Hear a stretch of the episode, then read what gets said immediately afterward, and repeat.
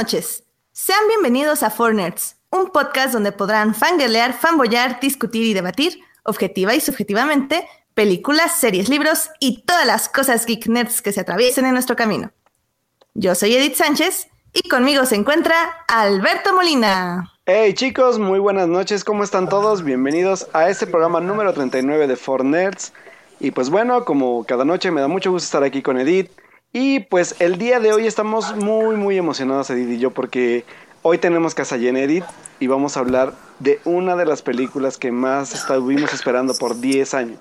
Sí, sí, sí, y como digo, o sea, la verdad es que 10 años fueron un experimento muy, muy, muy complejo que, que, fue un poco de suerte, un poco de planeación y un poco de trabajo, como tienen que ser las cosas. Pero bueno, hablaremos de eso un poquito más adelante, porque primero hay que presentar a nuestros invitados especiales del día de hoy. Que bueno, eh, me gustaría hacer primero, eh, como siempre, eh, la gran bienvenida a El Hijo Pródigo. Melvin, ¿cómo estás? Uh, Melvin, uh. bien Edith, gracias, aquí de regreso. Ya bueno, al menos por hoy, digo, sé que tu vida es complicada y no te podemos pedir más, pero no hablemos de ello porque me pongo a llorar. Entonces, oh. Pero bueno, muchas gracias por acompañarnos. ¿Mande? Si es un casco azul de la ONU o un este. Claro, Melvin salva vidas en su tiempo libre o algo sí, así. Ya es luego no hay señal ahí todo. ¿no? Exacto. Pero bueno, Pero también- tiempo de ver, de poder ver Infinity War. Exacto, y eso es, eso es lo que cuenta, Melvin, eso es lo que cuenta. Claro. Eh, también, como ya escucharon, tenemos a Julio. Hola, Julio, de Crónicas de Multiverso. ¿Cómo has estado? Julio López, mucho gusto por volver a, a recibir la invitación. Pues yo sufro todavía de este de síndrome de abstinencia porque una vez no fue suficiente y no puedo volver a verla, pero, pero esa película este, me dejó demasiado satisfecho y no puedo esperar hasta el jueves para comentar lo genial que fue. Eso. Y sí, yo sé que lo van a comentar ampliamente en su podcast ya el jueves, pero qué bueno que te tenemos aquí para que nos des una exclusiva de tu opinión. Y también tenemos a Carlos, que ya también nos ha acompañado muchas veces aquí en el programa. Carlos, ¿cómo has estado? Hola, ¿cómo están todos? Muchas gracias por unirse al programa. Edith, Alberto, muchas gracias por invitarme otra vez y sobre todo en este episodio tan especial. Y pues, saludos a, a Julio, a quien no tenía el gusto de conocer, y a Melvin, que ya habíamos charlado antes con, con Black Panther, creo. Perfecto, listos. Uh, eso.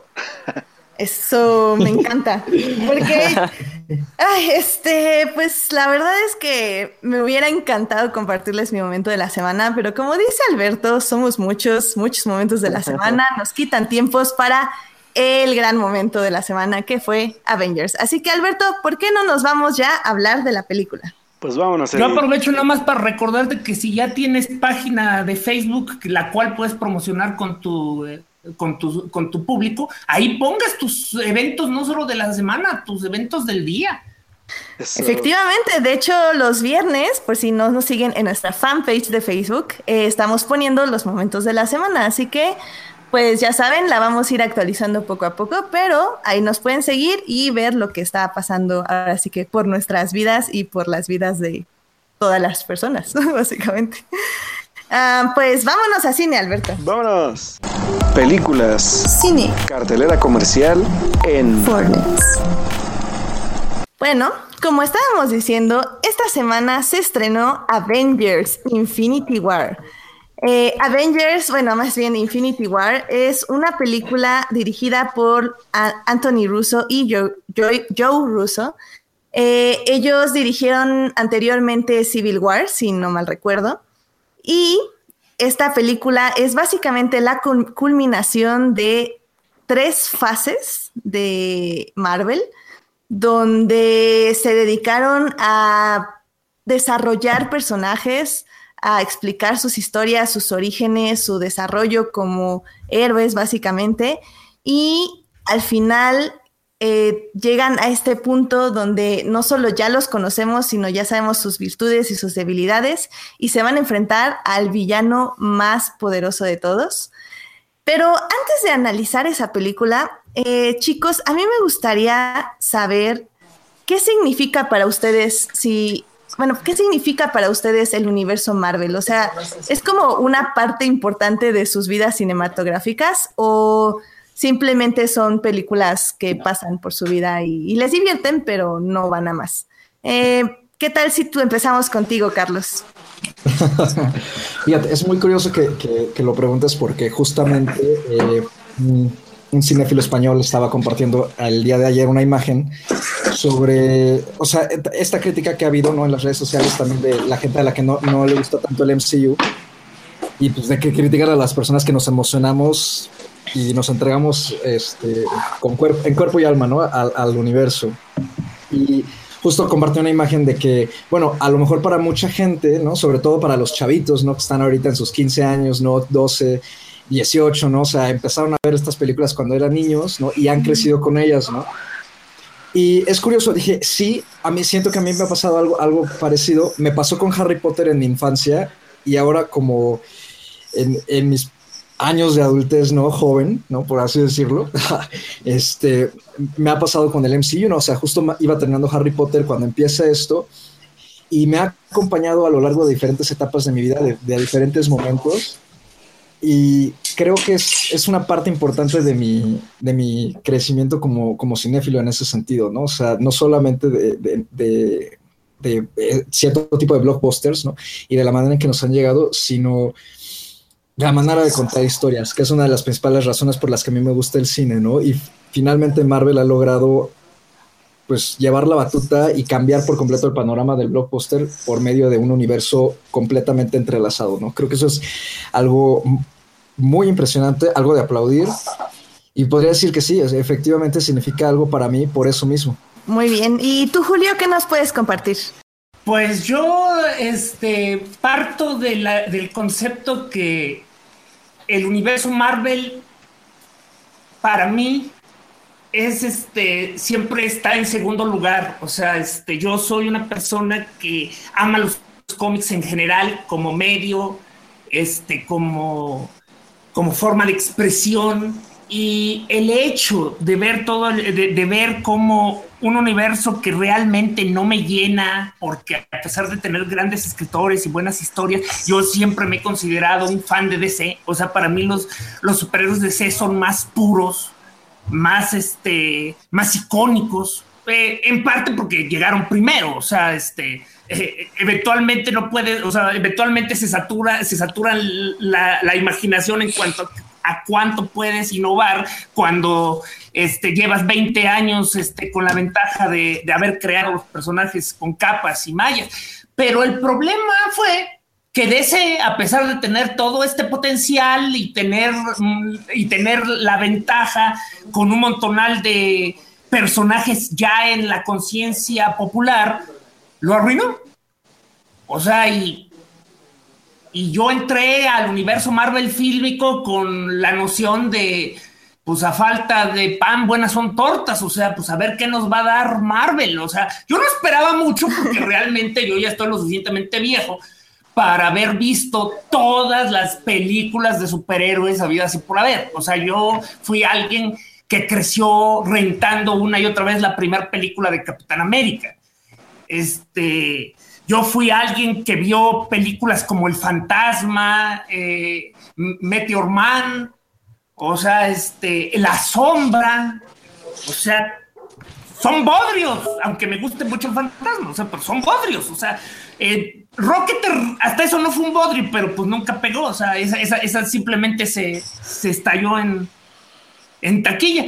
Pero al final del día, ver crecer al universo Marvel es como ver ganar un caballo al que no le apostabas nada. O sea, este, el, venían de haber hecho, Sony había hecho películas como Spider-Man, este, eh, los X-Men estaban eh, con Fox, o sea, de vez en cuando salían más bodrios como las Ghost Rider, Hulk, o sea, no era como si fuera posible que de manera constante y contundente viniera una película tras otra y cada una, si no mejor que la anterior, por lo menos lo bastante buena como para sostenerse.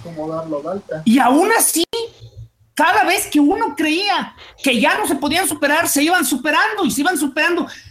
Después de cinco o seis años ya llegaba un momento en que yo ya le tenía fe ciega. O sea, yo fui de las pocas personas en mi círculo que estaba completamente confiado que Guardianes de la Galaxia iba a ser un éxito, a pesar de que todo el mundo tenía miedo que un mapache que habla y un árbol gigante no iban a triunfar. Eh, ya llegué con una satisfacción de haber visto a un pobre inválido alcohólico, este, literalmente, este, que su carrera estaba acabada a, una de las franquicias más importantes de todos los tiempos. O sea, pasó de que los superhéroes solo era para algunos cuantos conocedores a un fenómeno cultural que todo mundo aprecia. Entonces, no, pues esto yo creo que es, es más arriba de Harry Potter, de Star Wars, o sea, e, esto es algo sin precedentes y es el tipo de cosas que la hipérbole aplica es una vez en la historia y estamos privilegiados en verla. Wow, wow, wow, sacar Star Wars hacia la ligera no me parece, pero está muy bien. Este, realmente en, cierta parte sí, sí tienes mucha razón. Eh, pero bueno, eh, se nos acaba de unir Daniel. Daniel, hola, ¿cómo estás? Hola, hola. Hola Daniel, buenas eh, noches. Muy buenas noches. Hola, buenas noches. Oye, estamos hablando justamente de qué representa el universo Marvel como en nuestras vidas o estos 10 años que han representado. ¿Qué nos puedes decir tú acerca de esto? Acabo de escuchar que alguien eh, sacó a Star Wars. y, mira, eh, toda proporción guardada, sí es sin duda el universo Marvel lo que marca esta generación. Star Wars lo hizo en el 77, lo hizo en los 80, lo volvió a hacer en los 90. O sea, eh, él había sido constante en 40 años. Sin embargo, para una generación, Marvel es tiene ese, va a tener ese lugar, o más, o mejor dicho, ya lo tiene. Es así como hubo personas que vieron a Luke eh, por primera vez en el 77 y hubo personas que se emocionaron por ver su regreso ahora eh, con la nueva trilogía, para ahorita, hay personas que crecían, tenían 8 o 10 años cuando la primera vez que vieron a Iron Man, que probablemente ni lo conocían porque honestamente Iron Man era de los personajes más, este, menos populares de Marvel, con todo y que sea de los primeros. Eh, realmente todas las películas que, saca Marvel son porque las licencias importantes, los personajes que todo el mundo conoce y quiere, ya los había vendido por problemas económicos. Entonces es muy interesante, eh, ya fui a ver eh, Infinity War tres veces y es muy padre ver y escuchar chavitos. Es que ya tenía 10 años cuando salió el primer Iron Man y ahora ya lo veo así, todas esas pláticas, es, muy, es muy padre y sí, definitivamente es toda una generación la que queda marcada con, con Marvel. Oh, sí, y definitivamente unas de esas generaciones fuimos nosotros, este, millennials, porque tú, Melvin, eh, creo que también ha sido como muy, eh, crecimos eh, tanto tú y yo como Alberto con ello. Entonces, Melvin, ¿tú qué nos dices de esto del universo Malver en tu vida? Uy, en mi vida, este, pues creo que fue mi primer acercamiento a los cómics. O sea, sí fue así cuando vi a Iron Man, pues era así como, ¿quién es este? Eh, y lo que me gustó de esa primera película, algo que, o sea, que se me quedó muy grabado, fue este, el, último, o sea, escena post créditos, ver a Samuel Jackson, ¿no? Un actor que ya tenías como, o sea, que ya era referencia en el cine y todo, entonces fue como algo muy padre, dije, órale, o sea, le están apostando como a un universo súper expandido, ¿no? Y, o sea, eso, creo que eso es lo más padre de todo esto, no, porque en otras películas, así que recuerdo, o sea, por ejemplo, de DC, pues en Batman, en la última, la Batman y Robin, mencionaban Metrópolis y todo, pero todavía no existía esta, este, como idea de los crossovers y, o sea, imposible pensar un crossover entre cinco personajes o más, y aquí hay no sé cuántos este, superhéroes, ¿no? En Infinity War, entonces es una labor titánica. Y ahorita que me eché el rewatch de todas las películas, ah, fue muy interesante ver, o sea, recordar, ¿no? Este, a Marvel antes de que fuera de Disney, ¿no? Este, Hulk fue de Universal todavía, o sea, todo era un arriesgue de que iban a hacer una mezcla entre superhéroes, entre estudios, ¿no? O sea, era Paramount, era Universal, ¿no?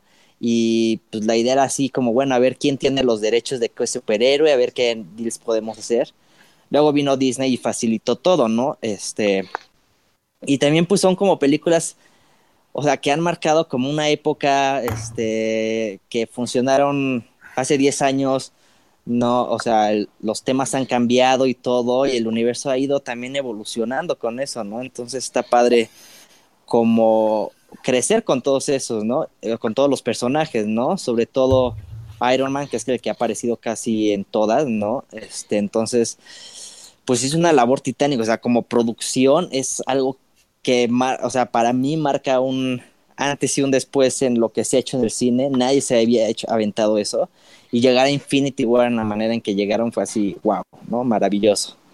Y este, y pues también fue mi acercamiento a los cómics, aunque yo nunca me he podido meter bien a Marvel porque, o sea, ya tiene una mitología así pesadísima desde atrás, pero también sirvió como para que me colara y empezara a leer libros de, cómics de DC, ¿no?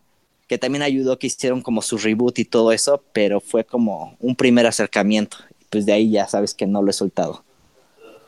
Sí, es que sí, por. Oye, me gustaría hacer rápido una aclaración relámpago. Sí, dime.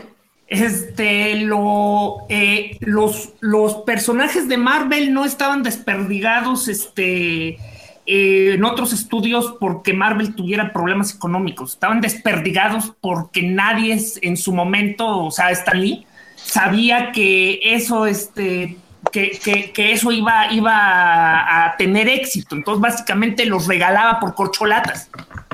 O sea, y el problema base no era tanto lo que habían costado los derechos, sino que los derechos estaban amarrados por contratos que decía que básicamente siempre y cuando hicieran una película cada 10 años, están de por vida.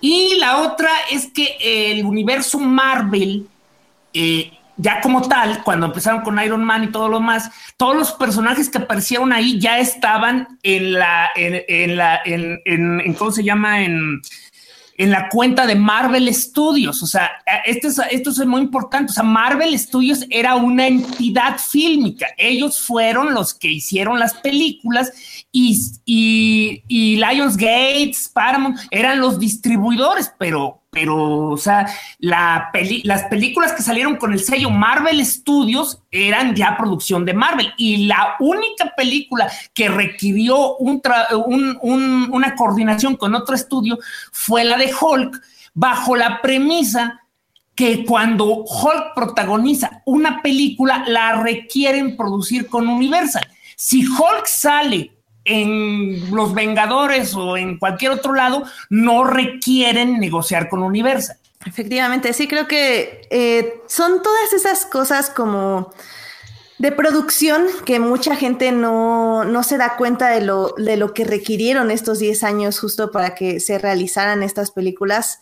Eh, yo justamente eh, me sorprendí un poco el lunes porque estuve defendiendo el MCU en el trabajo algo que no hago constantemente, o sea, si bien a mí me gustan las películas, creo que en mi vida no han sido, no me han marcado tanto en diferentes aspectos, o sea, me agrada verlas, eh, me gusta como este, es pasar ese rato en el cine, pero sinceramente no me han llamado ni a los cómics ni a ver más series. Creo que como nos contaba Julio hace un poquito, eh, las las pocas series que he visto animadas de DC eh, me han llamado más como a seguir leyendo que Marvel. Marvel como que nunca me ha atrapado, pero sí tengo que reconocer todo lo que están diciendo ustedes, que es la creación de este universo con los pactos que se han realizado, con todas estas negociaciones de productoras y de producción y finalmente de planeación por durante, durante 10 años, es algo que se le tiene que admirar y es algo que en un futuro, si no es que ya en este momento, eh, las escuelas de cine menos eh, pretenciosas este, van a estar ya estudiando, porque realmente es, es, un fenómeno que se debería ya estar estudiando, eh, sobre todo para los futuros productores. Obviamente. Obviamente. Debe ser materia de cine. Exacto. Y, de producción. Exacto. Y lo lamento, pero eso va a ser imposible. No, no, no es tan imposible. Creo que. No puedes diseccionar un unicornio. No puedes sacarle una, radio, una radiografía a una nube. Pero puedes, intentarlo, puedes intentarlo. No puedes encapsular, no puedes embotellar un arco iris. O sea, esto se hizo con magia. Mira, eh, si, algo, si algo aprendimos eh, en la escuela justamente de cine fue que sí se queda la magia, que nunca vamos a entender cómo, no sé, Tarkovsky grabó ciertas escenas, pero podemos intentar replicarlo. Y, y, en, y en eso está como entender la magia, apreciarla y tratar de reproducirla. Te lo voy a poner de esta manera. ¿Cuántos clones ha habido de Star Wars desde que salió Star Wars y cuál de ellos ha llegado a ser Star Wars? sí, definitivamente. Y es algo que he estado tratando de DC y que no lo va a lograr. DC, Universal, muy, cercano. este o sea, nadie, nadie puede, nadie puede inventar un universo compartido porque está muy canijo. Sí, está, está muy difícil, pero quiero pensar que en algún futuro va a pasar de nuevo, porque pues tiene que volver a pasar, nada más que no sabemos cómo, ni cuándo, ni qué va a ser. Bueno, si em, vas por ciclo, este, y, por ejemplo usas los ciclos de las películas de vaqueros, en 30 años tendremos el resurgimiento italiano de las películas de superhéroes. Amén, amén. Pero bueno, Alberto, ¿para qué? Para terminar ya esto, eh, cuéntanos un poco de tu experiencia. Pues fíjate que el, otro día estaba platicando con Carlos y, voy a hacer un poco más, porque ya todos abarcaron a final de cuentas lo que creo que es como lo esencial, que es toda esta parte del fenómeno que ha sido cinematográficamente pero el otro día platicando con Carlos fue una historia como un poco peculiar, se podría decir, porque nos pusimos como a hablar un poco sobre cómo la película no tanto nos ha como afectado en aspectos como cinéfilos, sino también como de forma personal. Eh, extrañamente, Carlos hizo un este un como Survivor en, en, Facebook sobre cuál era la mejor película de Marvel. Y bueno, las dos, las dos finalistas, al final de cuentas, fueron Capitán América, Winter Soldier y Guardians of the Galaxy. Y yo le decía a Carlos. Voto por voto. y yo dije, no, fíjate que la verdad es que. Sí, si Guardianes de la Galaxia no está hasta arriba, es que eh, hubo fraude. Hubo fraude. Estuvo en ah, no, señores, habló Dios. Esa, es, la cosa. Habló Dios. Capitán América es un ganador espurio. sí, estoy de acuerdo. Y fíjate que, que, que bueno, sí, es extraño porque yo, yo, yo platicaba con Carlos que porque yo fui como uno de estos haters de, Winter Soldier en su, en su concurso.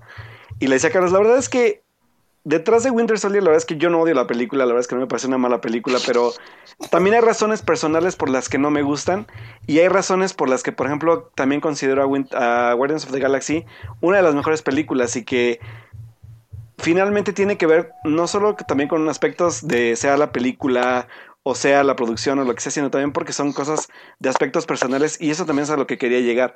O sea, en 10 años, también uno como espectador o como cinéfilo, ya este universo ha formado tal parte de, de, tu vida que yo por lo menos puedo decir que también a mí me películas me han marcado temporadas de mi vida. O sea, te puedo decir que por ejemplo Winter Soldier para mí es una de las temporadas como más feas que he vivido en los últimos años y Guardians of the Galaxy, que se estrenó como meses después de Winter Soldier, fue como esta recuperación como de fe, por lo menos en, mi vida, o de, o de un poco de, lo que había sucedido en, en, esa etapa, ¿no?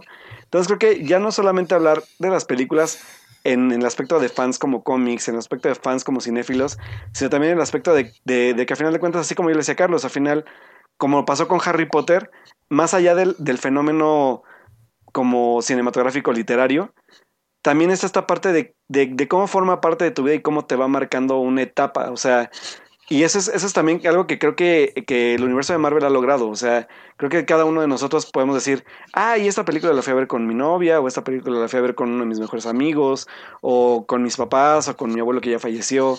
Entonces, ese tipo de cosas que hacen este tipo de como de aspectos ya como en, en aspectos como de cultura pop o popular algo que, que, ya no es fácil de quitar, o sea, ya es algo que ya forma parte de la vida de no solo de los cinéfilos, de los fans de los cómics, sino también de, de, toda una sociedad a nivel mundial y que se ha, se ha demostrado en, en, la taquilla mundial, o sea, es una película que es inaudito que en dos, tres días haya recaudado casi medio billón de dólares. Entonces creo que de ese tipo de magnitud de proyectos del que estamos hablando y de esta culminación, por lo menos en parte, porque todavía falta otra parte, pero de, de, de lo que representa ya a nivel como global. Y eso es muy, muy padre. Sí, bien, tenemos una pregunta de nuestro público que me gustaría como que rápidamente nos este, ¿Quién dejó entrar al pastor? no sé, pero fue interesante el sonido. Um, justamente los, las personas que aquí leen cómics y que le, leían cómics antes de que empezara el universo Marvel, ¿cómo creen, eh, nos dice, nos pregunta Joyce, de cómo creen que, cómo han sentido esta transición del fenómeno del cómic a las películas? Mm, yo, yo, yo, yo, yo. Más, adelante. eh, ha sido bastante este, evolutivo. O sea, cuando empezó, o sea, tenían los mismos miedos y, y, y, algunos de los vicios que habían usado Fox este, en sus películas, incluso Sony. O sea, es decir, eh, eh, un, un, odio casi patológico al, al color, eh, mucho, muchos tecnicismos realistas, este, énfasis en, en las comillas, este, mucho intento de, de, usar trajes que se vieran como de motociclistas, o sea, esos, esos trajes de cuero de motociclista en lugar de, telas eh, chillonas y coloridas.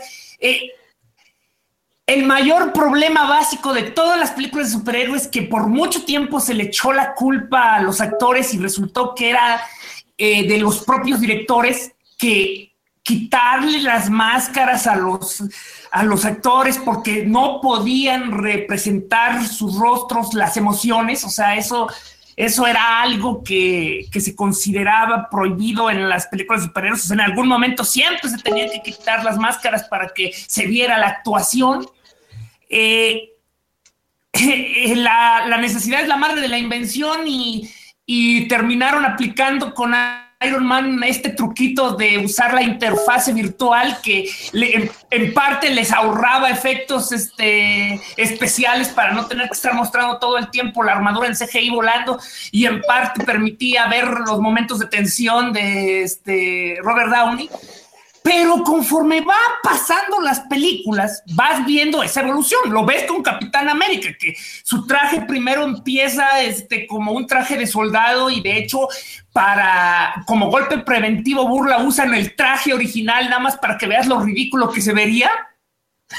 Y después ya lo ves en Avengers con un traje que no es de soldado, ya es un traje un poquito más colorido. Luego lo vuelves a ver en, en Winter Soldier con otro traje. Luego lo vuelves a ver en la película de Vengadores con otro traje. Y cada vez que va cambiando su traje, cada vez se va viendo más superheroico. Y la misma evolución la ves en las películas de los otros personajes. O sea, los trajes todavía siguen siendo armaduras tecnológicas, pero ya se ven más coloridas eh, los trajes que todavía parecen de cuero ya, ya no se ven tan rígidos como si fueran armaduras de cuero, ahora ya, ya parecen más, más trajes de superhéroes. Y ya llega un momento en que, sin que te des cuenta, la evolución es, ah, caray, ya este Benedict Cumberbatch está vestido de azul y rojo y moviendo las manos como cuernitos. Este, lo, los guardianes de la galaxia se estrellaron en un planeta de Jack Kirby donde vomitaron crayones. O sea, el color eh, ya es parte de todo. La, las, las, las creaciones, las explosiones, todos, lo, to, to, todos los este, elementos cada día son más ridículos más gigantescamente irreales, más divertidos eh, de ver y por lo tanto ya son realmente películas de superhéroes. O sea, antes solo eran películas de acción con superhéroes. Ahora tienen un lenguaje único que viene de los cómics, que se ha adaptado muy bien al movimiento y al sonido y que la gente puede ya reconocer como esto es una película de superhéroes. Muy bien. Eh, ¿Alguien más quiere desarrollar eso o...? No, nada más un poco, bueno, un poco decir que ha habido progresión en las películas de, de Marvel. O sea, la primera fue Iron Man, que no me acuerdo quién mencionó, o sea, no eras de los más conocidos, pero creo que era el que más funcionaba porque era nada más pues un millonario en un traje, ¿no? O sea, no tiene superpoderes. Y ha habido como esa progresión. En la primera película los enemigos eran terroristas, ¿no? O sea, era como algo en lo que te podías relacionar, ¿no? El ejército con Capitán América, pues, los nazis, ¿no? Que los tenemos como bien metidos por cultura cinéfila, ¿no? Y al final, pues, oh, sí, ahorita ya podemos llegar a un Thanos, ¿no? Porque ya ha habido como una, o sea, siento que sí ha habido una progresión y no se ve nada más en los trajes, sino poco a poco te han ido introduciendo este, el mundo de Thor, luego Aliens, ¿no? Este, ya cuando llegamos, creo que cuando llegamos a Guardianes de la Galaxia ya fue, ya estábamos como listos para hacer ese brinco al espacio y ver este un árbol hablando, un mapache, ¿no? Y ha ido poco a poco, ¿no? Y pues como dices, cuando llegas a Doctor Strange, pues ya, ya te compraste toda la mitología anterior, ¿no? Pero creo que ha ido ha sido poco a poco y los trajes, yo creo que este uno de los que logró que, o sea, que pasáramos bien esa transición fue definitivamente Nolan con su Batman, ¿no? Que lo hizo demasiado realista, ¿no? Y fue así como, y creo que así ah, lo han, han como cachado mucho de su estilo, ¿no? De, de, de, como traer todo al mundo real, porque pues no te puedes comprar el mundo de los cómics hacia la primera. Exactamente. Y bueno, pues... El papá de todo eso y al que le tenemos que echar la culpa es a Brian Singer. Creo que sí, la verdad o es sea, que él, él es el papá de los superhéroes eh, fílmicos modernos, o sea, él fue el que demostró que podían funcionar, pero desgraciadamente heredó algo, heredó el cuero negro. ¿Quién pero... fue primero, Brian, perdón, Brian Singer o Sam Raimi con Spider-Man? Brian Singer. Brian Singer con X-Men. Ok. Creo que yo también pienso que debemos agradecerle a Brian Singer porque lo hizo accesible. Y es que habrán, hablando de accesibilidad a este universo de superhéroes y como ustedes planteaban toda esta evolución en tanto lo visual como lo narrativo, eh, ya pasando a Infinity War, definitivamente es una película que no van a, creo que sí es necesario haber visto al menos un par de las anteriores, porque lo padre de Infinity War es que no, no introduce ya nada. Tú ya llegas y ya tienes que saber quiénes son los personajes que están, cuáles son, como decía al inicio, sus virtudes, sus este, defectos y cuál ha sido su historia de cada uno, por qué cada uno va a actuar como está actuando. Y eso se agradece muchísimo, eh, sobre todo en esta película que es una película de sacrificio, eh, de sacrificio de muchos de los héroes, donde van a aprender justamente a perder, a perder muy feo eh, y a tratar de levantarse de ahí, porque si bien la película está enfocada a los superhéroes, creo que realmente esta película es eh, sobre Thanos. Y Thanos ha sido como una gran... Es, fue un personaje que no esperábamos también desarrollado porque el MCU nunca ha hecho buenos villanos, pero definitivamente sorprendió. Eh, Carlos, ¿tú cómo sentiste a este villano de, de, de Infinity War? Ah, pues mira, justamente me, me, encanta que lo hayas dicho de esa manera porque efectivamente los rusos sí lo dijeron, ¿no? Eh, sabiendo que, que, íbamos a tener una periferia de 23, 25 superhéroes alrededor de toda la historia, que no había nada que introducir tal cual, o sea, es, es, si, si, nos ponemos a pensar, el guion de es extremadamente sencillo, llega Thanos porque está consiguiendo las piedras, ellos tienen que pararlo, punto. No hay subtrama de espionaje como en Winter Soldier, de traición, no hay una subtrama de, por ejemplo, de responsabilidades paternales como en Ant-Man, no hay una subtrama de eh, un, una especie de drama teatral shakespeariano como en Thor. Infinity, el guion de Infinity War va a lo que va, ¿no? Entonces, le, permi le permite deslindarse de, cre de, crear background de todos los personajes, porque ya lo tenemos, o sea, ya tenemos 18 películas para conocer a esos personajes, y entonces, digamos, le da la vuelta al guion, y en lugar de construirnos una narrativa de los personajes, nos construye la narrativa de Thanos y cómo él se enfrenta a todos estos superhéroes, ¿no? Entonces, no solo nos, nos ofrece eh, un background de Thanos, sino también una mirada a la manera en que él interpreta el mundo, a la manera en que él interpreta el universo, el por qué está haciendo lo que está haciendo, que él no lo considera malo, sino lo, lo considera, digamos, una especie de una solución de supervivencia extrema. ¿Y qué, qué, sucede con esto? Pues efectivamente tenemos uno de los villanos más poderosos, más poderosos y al mismo tiempo más interesantes y mejor armados del MCU, que era uno de los puntos, es uno de los puntos que más se le ha criticado a la franquicia, ¿no? Los villanos genéricos que son o la contraparte literal del héroe o simplemente villanos que pues no tienen ni chispa ni gloria como, como pasó en, en la segunda parte de Thor, ¿no? Yo sí creo que es una película construida alrededor de Thanos de ahí que ninguno de los héroes opaque más al otro, a los otros por completo. O sea, claro que sí hay una, hay una, um, un, pequeño desequilibrio de unos salen más que otros, claro que sí. Pero el que está al centro de todo siempre es Thanos. ¿no? Eso a mí me parece padrísimo. Le da otro giro al MCU, lo, hace que la película se sienta fresca. Eh, y obviamente te mantiene el interés porque quieres ver qué es, qué es, es, lo que está detrás de este titán morado gigantesco que pues, está acabando con todo, ¿no? No sé qué opinan los demás. Eh, sí, de hecho, a mí me gustaría, Daniel, si nos puedes dar tu opinión de esta relación de Thanos con Gomorra. Eh, ¿Gamorra? ¿Gomorra? ¿Gomorra? sí, perdón, perdón. Ah, este, perdón, perdón, es que lo escribí mal y lo leí mal.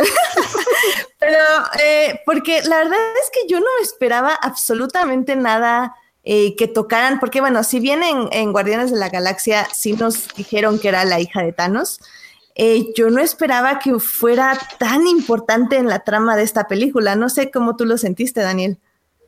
A mí me gustó mucho porque es eh, otra cosa que heredaron muy bien de los cómics o supieron trasladar son los subplots. Eh, si bien en los cómics actuales está casi perdido este bonito arte, antes de las 22 páginas del cómic, una o dos viñetitas te estaban dando el pie a la historia que seguía acabando el arco que estabas leyendo. Y es lo que fueron haciendo con Guardians of the Galaxy. En la primera te dicen que ella y Nebula son las hijas de Thanos. En la segunda es la relación de las hermanas, de cómo ella siempre quiso ser la consentida. Y aquí te lo, eh, volviendo a lo que ustedes mencionaban, ya tuviste todas las películas y aquí es directo a lo que vamos. Es, eso también es padre muy, eh, de la película. Es, es, para los fans que se aventaron los 10 años y los que no se pueden eh, trepar no la van a disfrutar tanto, pero es como en los eventos de los cómics. A lo mejor no has leído los 100 números que van de, por decir algo, de la nueva numeración de Thor, pero en los eventos siempre te dan lo mínimo que necesitas saber para entender por qué Thor quiere salvar al mundo, por poner un ejemplo. Y aquí te lo están... Eh, te lo están dejando muy en claro. Eh, a pesar de todo, Thanos sí tiene una motivación, como decían, muy a la Ra's al Ghul, a lo mejor, de querer extinguir un pedazo para que sobrevivan bien los otros, pero sí tiene sentimientos y eso es lo que le da eh, la profundidad al personaje que hace que hasta cierto punto eh, tengas empatía con él, que no sea el villano mojaja, sino alguien que uh -huh. sí te llama la atención y está bien fundamentado. Entiendes bien por qué cree esa y te das cuenta que eh, a diferencia de político que promete y no cumple, él realmente eh, está dispuesto a sacrificar todo con tal de lograr su meta, porque él sí cree en el bien común. Es obviamente muy discutible si es bueno o malo lo que está haciendo, pero él está tan comprometido que sacrifica al ser que más quiere. Sí, y la verdad es que es muy fuerte porque que uno se identifique con un villano es siempre un momento de mucha reflexión personal, siento yo. Eh, creo que eso lo estamos viviendo un poco en el chat en este momento, por si lo quieren revisar. Este, pero eh, identificarse con el villano es, es una forma muy, muy fuerte de darnos como una revisión a nosotros mismos y sobre todo eh, entender que nuestros héroes están luchando contra alguien que realmente cree que está haciendo lo bueno y que no va a detenerse por nada a eso. Eh, también a mí me gustaría. Eh, Antes de que pases, déjame hacer unas menciones de, sí, de lo de, que comentaban. Vas, vas, vas. Este, sobre las impresiones de Thanos, eh, yo nada más quería este, hacer un poco de énfasis en lo que dijo Carlos, porque se conjunta con lo que dijo Daniel. Realmente este, no es. Eh, no, no es que no existan subtramas. De hecho, las subtramas sí existen. O sea, y son todos estos subplots que venían de otras películas y que se resolvieron en esta película. O sea, está la subtrama de las hermanas, las hermanas Gamorra y Nebula. Está la subtrama de la relación de Gamorra y Star Lord. Está la subtrama de la relación entre el Capitán América y, Iron Man, que ahí sí hicieron trampa y simplemente los separaron para que no hubiera confrontación. Estaba la, estaba la subtrama de las pérdidas de Thor, o sea, porque Thor venía de, haberlo perdido todo y, y luego perdió lo que le quedaba. Este, y esa subtrama, de hecho, es muy importante para el conflicto final con Thanos porque lleva a una búsqueda de venganza y a, una creación de un arma superpoderosa como nunca se había visto en los cómics. Digo, digo, perdón, en las películas, porque es algo que vendría de los cómics. Y eh, todo eso lleva a que Thanos es efectivamente el protagonista de, de Infinity War. O sea, Thanos es un personaje que está teniendo, una, está teniendo la jornada del héroe. O sea, realmente no hay otra manera de verlo. Thanos es el héroe de la película cuando entiendes que héroe es el protagonista. O sea, es alguien que va por las gemas y cada gema representa un reto. Cada reto representa un sacrificio para Thanos, porque Thanos va perdiendo cosas más allá de simplemente matar a Gamora para obtener la gema del alma. O sea, eh, eh, pierde soldados, pierde naves, pierde este, incluso la paciencia, o sea, y poco a poco Thanos va descubriendo que él que creía que no tenía nada que perder, todavía puede perder mucho y aún así se mantiene fiel a su meta.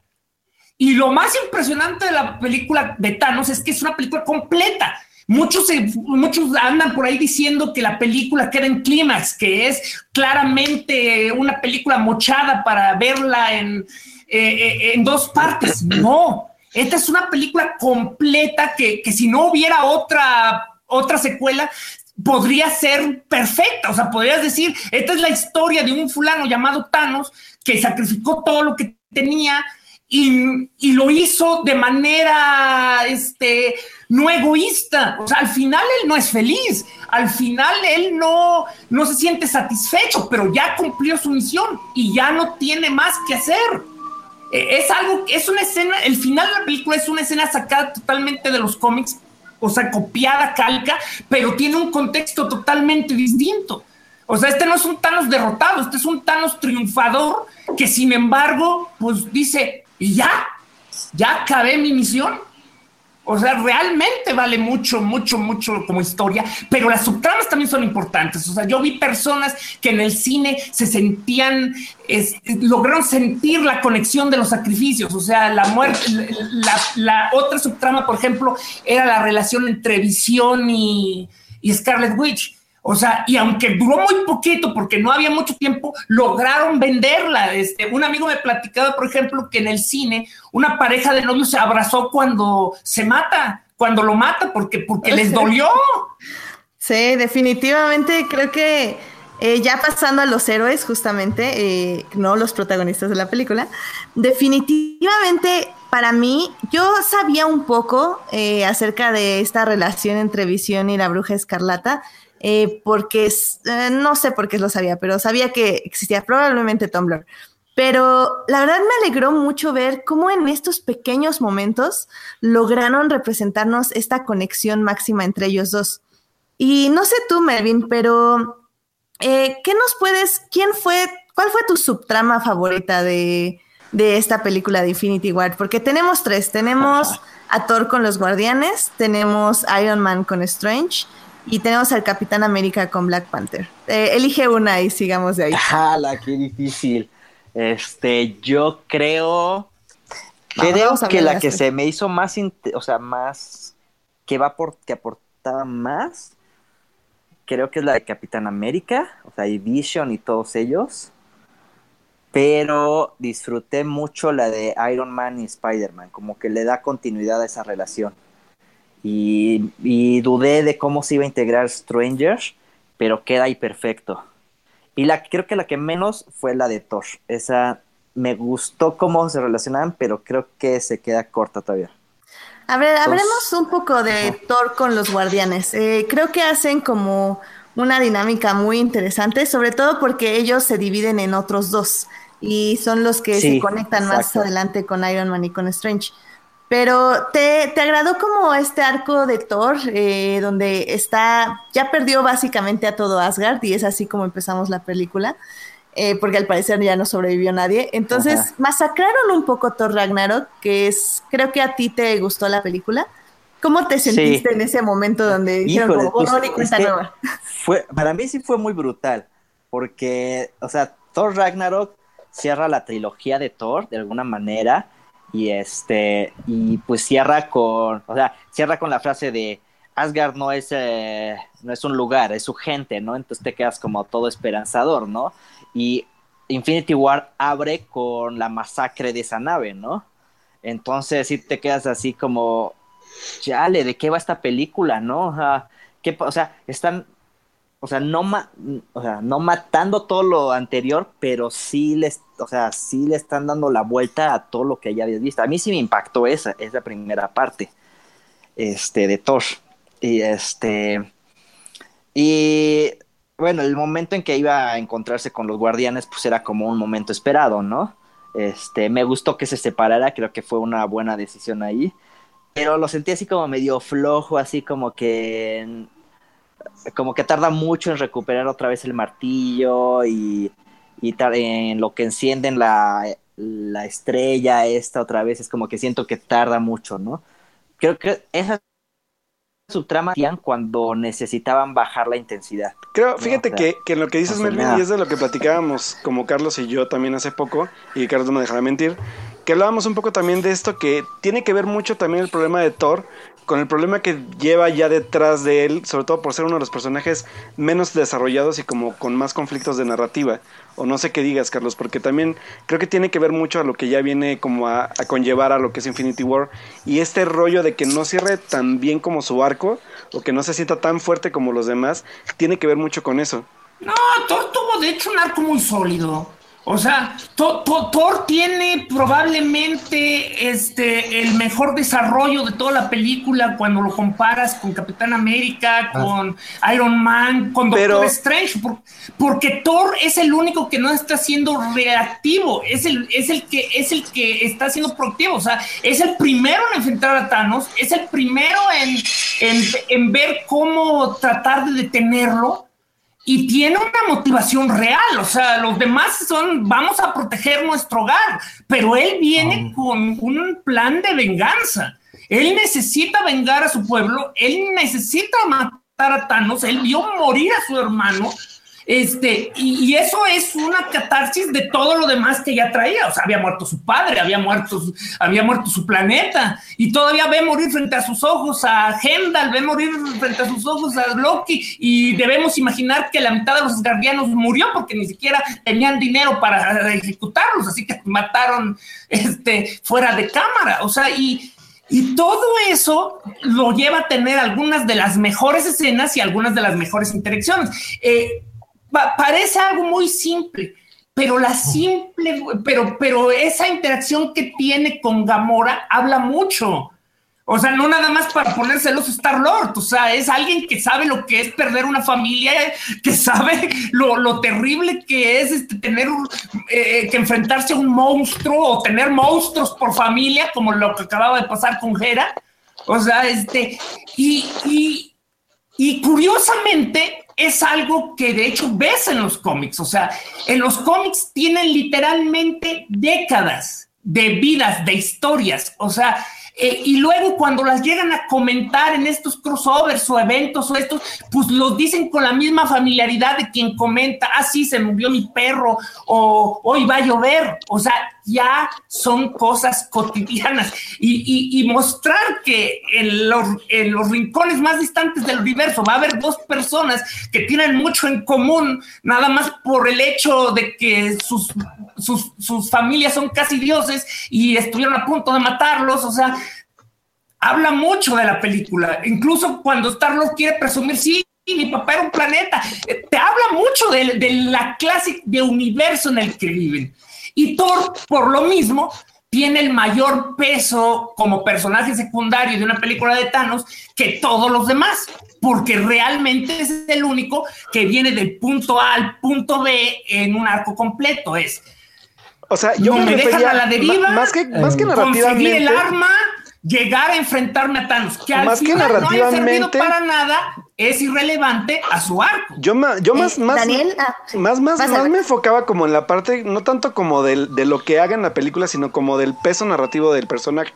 O sea, yo le digo por porque Es que nadie tiene peso narrativo realmente, o sea, recuerda, es la película de Thanos. yo digo que sí. No, pero es que sí lo tienen. O sea, sí, sí lo tienen. Por supuesto que lo tienen. Se nota mucho en la maneja, en la manera en que están manejados cada uno de los superhéroes. Y tan se No, nota- los personajes están muy bien hechos, o sea, tienen caracterización, pero peso narrativo, o sea, peso narrativo, ¿cómo puede ser un peso narrativo si literalmente bailan la cumbia de, de Thanos? O sea, van al ritmo que marca Thanos. A ver, eh, Carlos, ¿quieres terminar tu idea? Eh, Sí, lo que pasa, o sea, creo que lo que se refería un poquito, un poquito Alberto hace rato es que, eh, o sea, se nota, eh, vamos, voy a, voy a formular.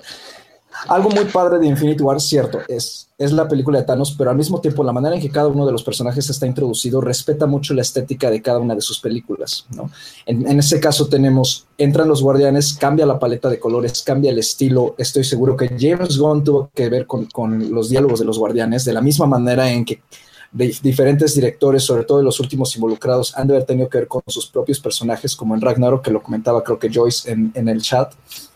Entonces, el, vamos, el peso narrativo de los personajes también está ahí, porque son personajes que comparten pantalla, no se tienen que desarrollar en esta película tal cual, pero se nota mucho la manera en que han sido llevados en las anteriores para la manera en que están tratados en esta película.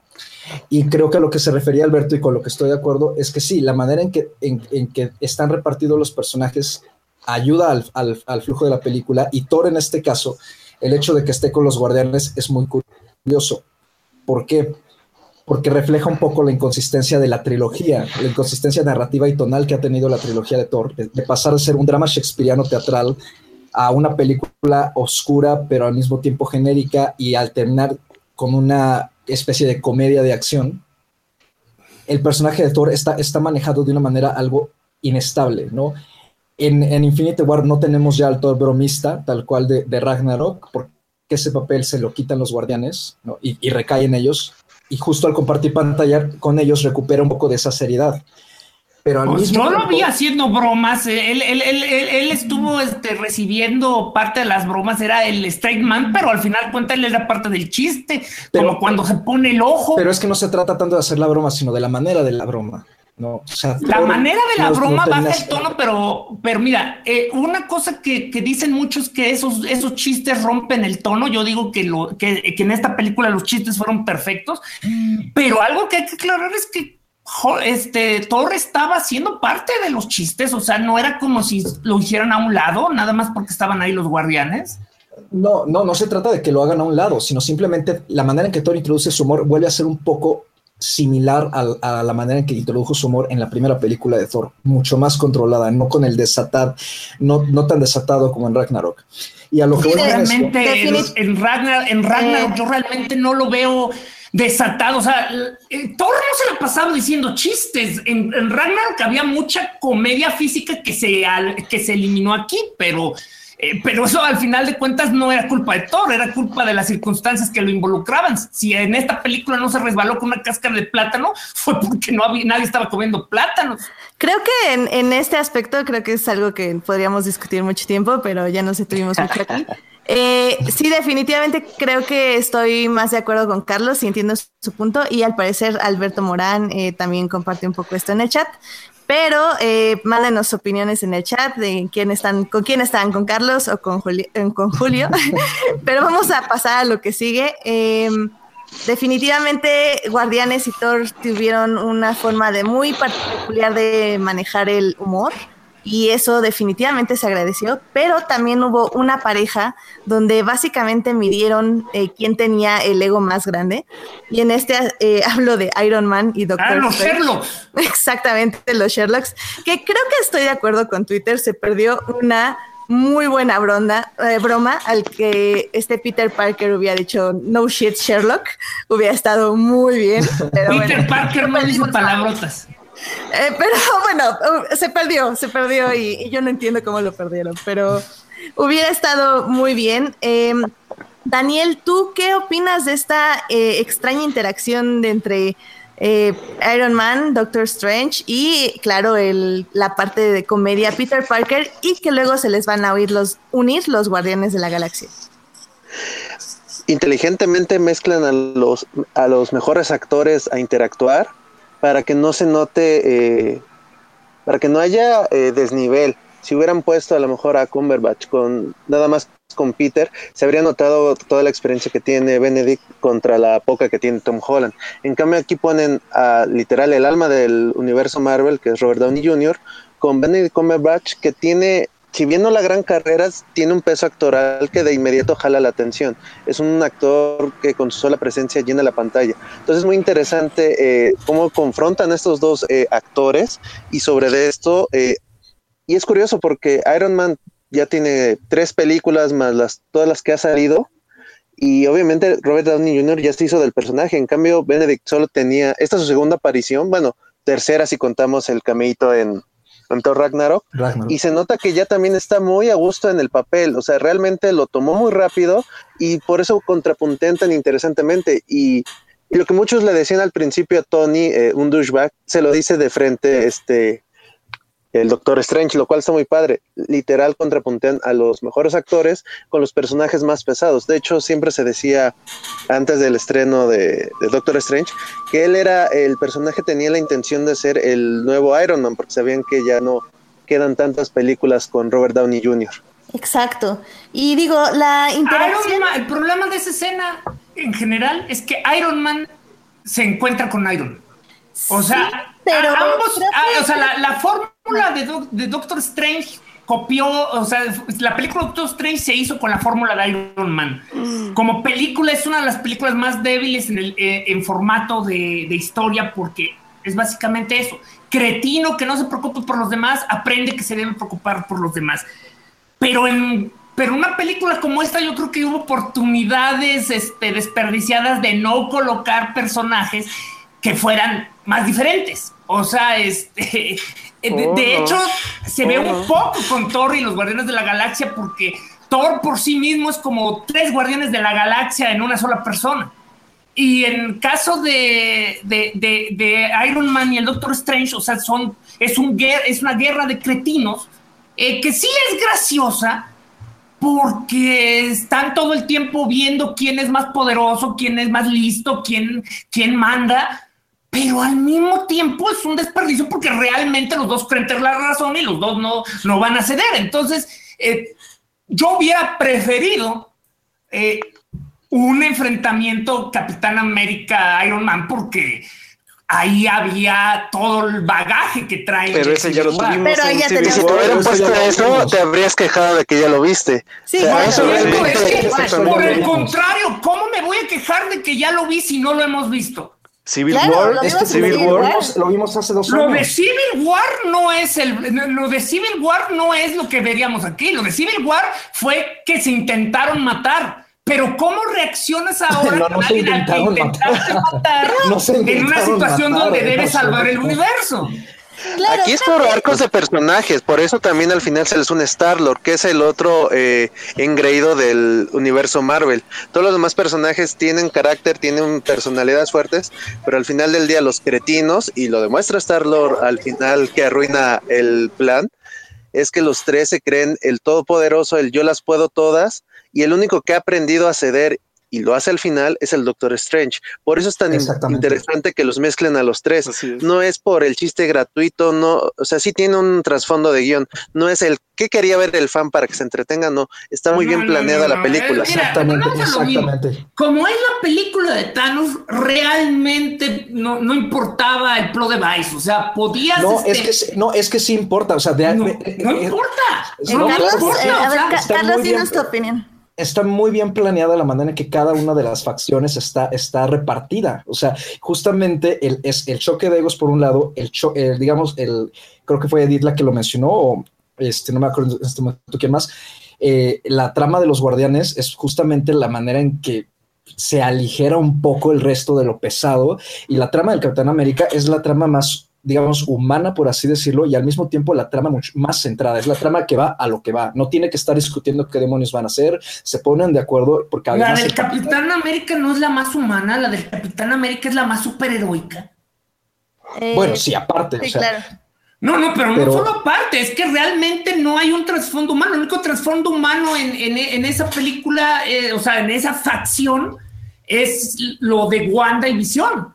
Pero realmente o sea, de hecho todo ocurre y todo pasa porque pues, Capitán América impone su moral superheroica. Es, vamos a ganar y lo vamos a hacer por, de esta manera porque lo digo yo y todo, sí, mi cap.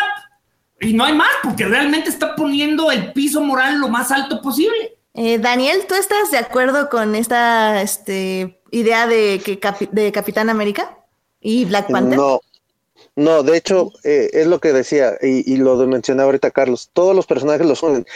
Precisamente el capitán se une con Tachala porque los dos son los nobles, son los líderes morales, eh, uno en sentido figurado de todos los Vengadores, y en el caso de Tachala no solamente eh, es un líder, sino, bueno, él literal es el rey del país que están invadiendo, por eso son los que están ahí juntos, son eh, los compases morales tanto de una nación como del equipo. Él es el que reúne nuevamente a los Vengadores, aunque estaban separados como los Beatles, como dijera Hulk. Y, y es por eso que está tan interesante las facciones, cómo fueron armadas. Realmente está todo un trasfondo. Eso de que es la película de Thanos, sí, pero si no le das un fondo, se caería es muy pesado el personaje en todo aspecto, que si nada más fuera, pues avienta a los personajes como monitos, no importa, no se sustenta una película como lo logra eh, en este caso Infinity War. Realmente está muy pensado, tiene las interacciones eh, propias para que sobresalga el personaje. Si tú no le das esto, tendrás al mejor jugador, pero si no tiene un equipo, no brilla. Pero curiosamente, entonces, si estás de acuerdo que la trama del Capitán América es superheroica, no humana es humana porque al final del día ellos están poniendo el parte moral. El ser superhéroe no te quita lo humano, ¿eh? es como el Batman. Ser superhéroe te da eh, eh, lo que hace un superhéroe, ser superhéroe no son los superpoderes, son la moralidad más alta que el mortal promedio. No necesariamente. Es, es indispensable, es indispensable. ¿En qué aspecto, Carlos? Digo, me voy a salir un poquito de Infinity War, pero este, Jessica Jones, por ejemplo. Wolverine.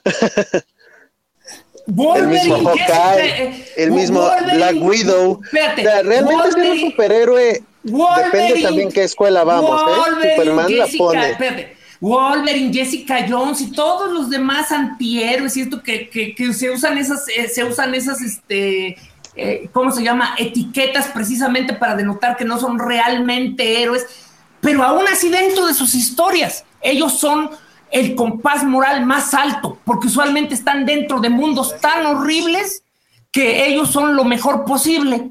Ok. Digo, la verdad, a mí me está gustando mucho esta discusión, pero voy a desviárselas. Eh, se lo dejaré a, un poco a nuestro público que nos digan qué piensan y ahorita hablamos este, de esto. Eh, me gustaría que nada más para terminar de cerrar todas estas subtramas y ya dedicarnos como al final y lo que vamos a esperar de la siguiente fase del universo de Marvel, me gustaría saber cuál fue su momento favorito de las películas. O sea, e, el momento, nada más uno, no me pueden elegir varios. Eh, paz. Mm, uno nada más. Uno nada más. Uno nada más. El momento favorito. Ah, ya sé cuál. Este, cuando llegan a Borbin y aparece Red Skull. Y aunque no es Hugo Webbing, pero me erraran eso. Ya. Sí, creo que es Después, después está padre por, bueno, me gustó ese momento. y todo lo que Por alguna manera decirlo, exacto, humano y todo lo de Gamora fue así, wow, sorprendente. Creo que así como, así como el momento que me gustó así que dije, yes, ¿no? Así como me lo dieron en este momento, fue ese, ver otra vez a Red Skull. Yes. Me cuento eh, que no era... No, no me importa, me lo dije, me cerraron esa historia. Excelente. Carlos, tu momento favorito de eh, Infinity War y eh, también nada más al público que nos diga sus momentos favoritos, por favor, en el chat. Pero dinos tu primero, Carlos. Bueno, yo publiqué varios de los míos, pero el primero sigue siendo el primero, eh, One Divis en, en Escocia. Me encantó, me encantó que en menos de cinco minutos pues, me demostraron la fuerza de una relación en dos años, ¿no? Muy, muy, muy bien manejado y este, estupendamente actuado también. Muy buenos efectos. Me encanta, me encanta y quiero ver más de ellos dos. Oh, sí, yo también. Eso es lo único que me este, obligaría a leer cómics de ellos dos. Eh, Alberto, bueno, más bien Daniel, Daniel, tus momentos, tu momento favorito de Infinity War. Cuando llega Thor a Wakanda, eh, a pesar de que él ya tuvo una trilogía, es realmente donde por fin ves a Thor como un dios, como lo dice el mismo Drax, llega, impone, eh, está nuevamente completo, a lo mejor ya no es miau miau, pero trae el Break Storm y es realmente un momento muy de cómic. Eh, es súper heroico porque es cuando parece que están perdiendo y llega él y salva el momento. Es muy padre y, creo que es lo que más me gusta en general de Infinity War, que es donde mejor se ve Thor. Es porque sí tiene la parte chistosa, a lo mejor no, no entremos en discusiones si es el chistosito o hacen el chiste con él, pero también tiene la parte seria, la parte de heroica, eh, la parte de líder, porque es el que les dice qué hacer a los guardianes. Entonces, es para mí, tanto a ese momento como en general, el arco que más me gusta. Eh, Julia. Este, pues como solo me obligas a, como me estás obligando a, escoger uno, pues tengo que irme por la forja de Stormbreaker. O sea, este, cómo crean esa megachota es algo visualmente impactante porque estás viendo una construcción de Jack Kirby. O sea, esa idea de que toda la, o sea, es una estrella artificial eh, creada nada más para hacer armas, o sea, y que, y cómo, y, toda la escena, cómo la tiene que, cómo la tiene que volver a encender y cómo tiene que mantenerse con los brazos como si fuera Sansón, este, mientras, este, lo está bombardeando una, un sol, y luego como cuando está a punto de morir le salva la vida a Groot, o sea, toda esa escena es algo que he visto cientos de veces en cómics, pero nunca había visto en una película y jamás creí que lo fueran a poner en una película. Excelente. Alberto, ¿tu momento favorito? Pues la verdad es que Ay, es que, bueno, es, es, es, es, algo como muy personal, pero yo creo que a mí la verdad es que fui muy fan de, de, de lo que fue Spider-Man Homecoming y y yo no esperaba que Tom Holland me gustara tanto como un Spider-Man. Y sobre todo la relación que se arma entre Tony Stark y él. Entonces, pues obviamente mi momento favorito, pero a la vez creo que por primera vez en todo el universo de Marvel. Y, y ya sé que vamos a empezar y ya se sabía y no sé qué, pero creo que en el momento, sobre todo en el cómo sucede y el, y el quién lo sufre y cómo pasa, lejos de lo que sepamos más adelante, tiene que ver con la muerte de Spider-Man porque por primera vez aparte en, en, un, en, una película de Marvel desde que empezó Spider-Man vemos una muerte de, de, un personaje representativo, por lo menos en mi caso, porque Spider-Man es de mis superhéroes favoritos. Entonces, ver la despedida de, de, Peter Parker adolescente en ese aspecto para mí sí fue muy, muy fuerte. O sea, creo que de todas las otras muertes no, no me parecieron tan como, como igual como sorprendentes y algunas sí, sí pesan. Pero ¿Quién, quién?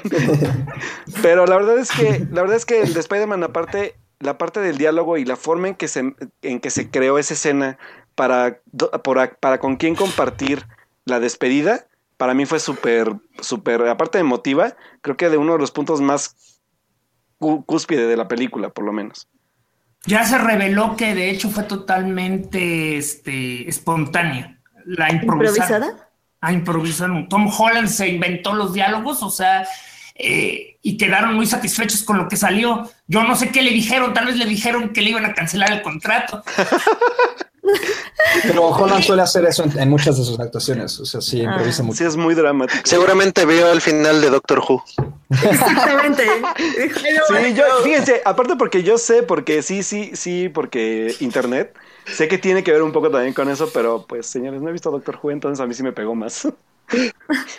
Eh, bueno, rápidamente nada más voy a decir, Alberto Morán, su momento favorito fue la conexión de Peter con las referencias de cultura popular como Flash Gordon. Eh, eh, da, da, da, ay, Dios se me fue. No, Flash Gordon no lo dijo él, lo dijo este Doctor Strange. No, lo dijo Peter Quill, ¿no? Sí, sí, Sí. fue Peter Fue Quill. Quill, ajá. No, Eh, fue, fue Doctor Strange y entonces dice Peter Quill, eso, eso es un eso es un halago. O sea, ¿por qué? Porque Ah, si sí, cierto, sí, cierto. como, como, como, como Doctor Strange está viejito, pues él, él piensa ya en algo como Flash Gordon. Y luego lo que hace Peter es lo que hizo en Civil War. ¿Se acuerdan de esa película viejita de y habla de aliens y habla de este, ¿cuál es la otra que menciona? De Footloose, por eso se conecta con Star-Lord. Con Star Wars. Sigue siendo la mejor película de todos los tiempos, nunca lo fue. Exacto. Eh, Saray Hernández dice que eh, fue la batalla para quitar el guantelete a Thanos, que sufrió mucho y se acabó las uñas. Eh, Joyce Kaufman nos dice que fue cuando llegan a Wakanda, todo sobre Wakanda, por lo cual resultó en el chat en un eh, en Wakanda Forever, Wakanda Forever, Wakanda Forever, de todos los que nos están escuchando. Y viva- y Em, viva Wakanda. ¿Perdón? Y viva Wakanda, nos arruinó Carlos Y viva el, el Wakanda. hilo. Ese- eso fue muy padre porque, bueno, obviamente nada más fuimos mi hermana y yo, pero igual cuando salió Wakanda, las dos hicimos como el saludo, ya saben. Yo también, yo también lo hice. Porque apropiación cultural. Exactamente, no, es muy increíble. Eh, y bueno, pues también Alberto Morán dice que justo el I don't wanna go. Em, pues ya nada más rápido, creo que mi momento más genial fue justo cuando Visión y, y este y Scarlet Witch ya estaban a punto de ser destruidos por estos dos hijos de Thanos y aparece una sombra al fondo. Y yo dije, Ay, no, eso, eso fue como mi momento que dije, wow, qué emocionadas ver la silueta de Capitán América. sí. No, sí, también fue muy bueno. O sea, poner loquísimo. Esa fue, No, fue sí. muy buen momento. sí. Eh, y un poco retomando esto de Ah, Iron te faltó mencionar lo, lo que dice Jorge Arturo Aguilar López. Ah, cierto. Eh, él dice que su momento favorito fue la parte de Thanos contra Hulk, que fue la mejor forma de hacer la muestra del poder de Thanos. Y sí, definitivamente, ya que Hulk no quiera volver a salir en toda la película, no por presupuesto, sino por... definitivamente fue porque le tiene miedo a Thanos. Fue muy interesante. pensé lo del Sí, presupuesto. sí. No, y sabes qué, miren, eh, esto viene un poco al, al tema que quiero que discutamos ahorita. Por un lado, se- yo que- pensaba presupuesto, pero por otro lado, estoy casi seguro que animar el, el Iron, el Hulkbuster Sí. también cuesta. Sí, exacto. Mi, mi, estoy de yo tengo una teoría que me gustaría que ustedes me digan qué piensan. Es que obviamente lo que hicieron es que al final dejaron a todos los personajes, Vengadores originales. a los Vengadores originales que ya no van a regresar después de esta fase. Entonces, obviamente en la, en la siguiente película vamos a ver básicamente, como dicen, a los originales. Y que de plano también no quisieron traer a Hawkeye. Eso, eso se me hizo bien feo de ¡Está de vacaciones! Sí, No, y, no, es que yo creo que justo es eso, un poco de que la siguiente película van a estar los originales y necesitaban... Pero por otro lado, a ¿eso qué quiere decir? ¿Que también va a estar Ant-Man? Sí, yo digo que sí, esa es mi teoría. Eh, mi pregunta Sí, para... los dos están claro. confirmados. Los dos están confirmados para la siguiente parte. O sea, Claro otro sí. van a regresar todos, yo creo. Bueno, Sí, eso, pero ver eso yo creo que va a ser por el final. Lo, lo que hay que recordar es que además que sí sobrevivieron los originales, también sobrevivieron un par. Está Rocket. Rocket sobrevivió de los Guardianes, es el único que Ajá. sobrevivió. Es- Nebula. Ah, bueno, pero Nebula no era parte de los Guardianes, entonces es otro personaje, sí, Nebula. Y luego también tenemos a, a Tony Stark, que está perdido en el universo. A Thor, obviamente. A Thor. A Black eh, Widow. Bueno, te digo, esos, esos ya los Eh. contamos como los siete, los siete originales, ¿no? O sea, Exacto. Ahora, eh, eh, tenemos a Hawkeye que no mencionan que le pasa nada, así que pues es un hecho que probablemente puede regresar. Ant-Man también está en esa circunstancia junto con Wasp. Y luego, pues la gran revelación de los créditos, ¿no? Que va a llegar Capitán Marvel como. Bueno, la- a ver, aguanta, aguanta, aguanta, aguanta.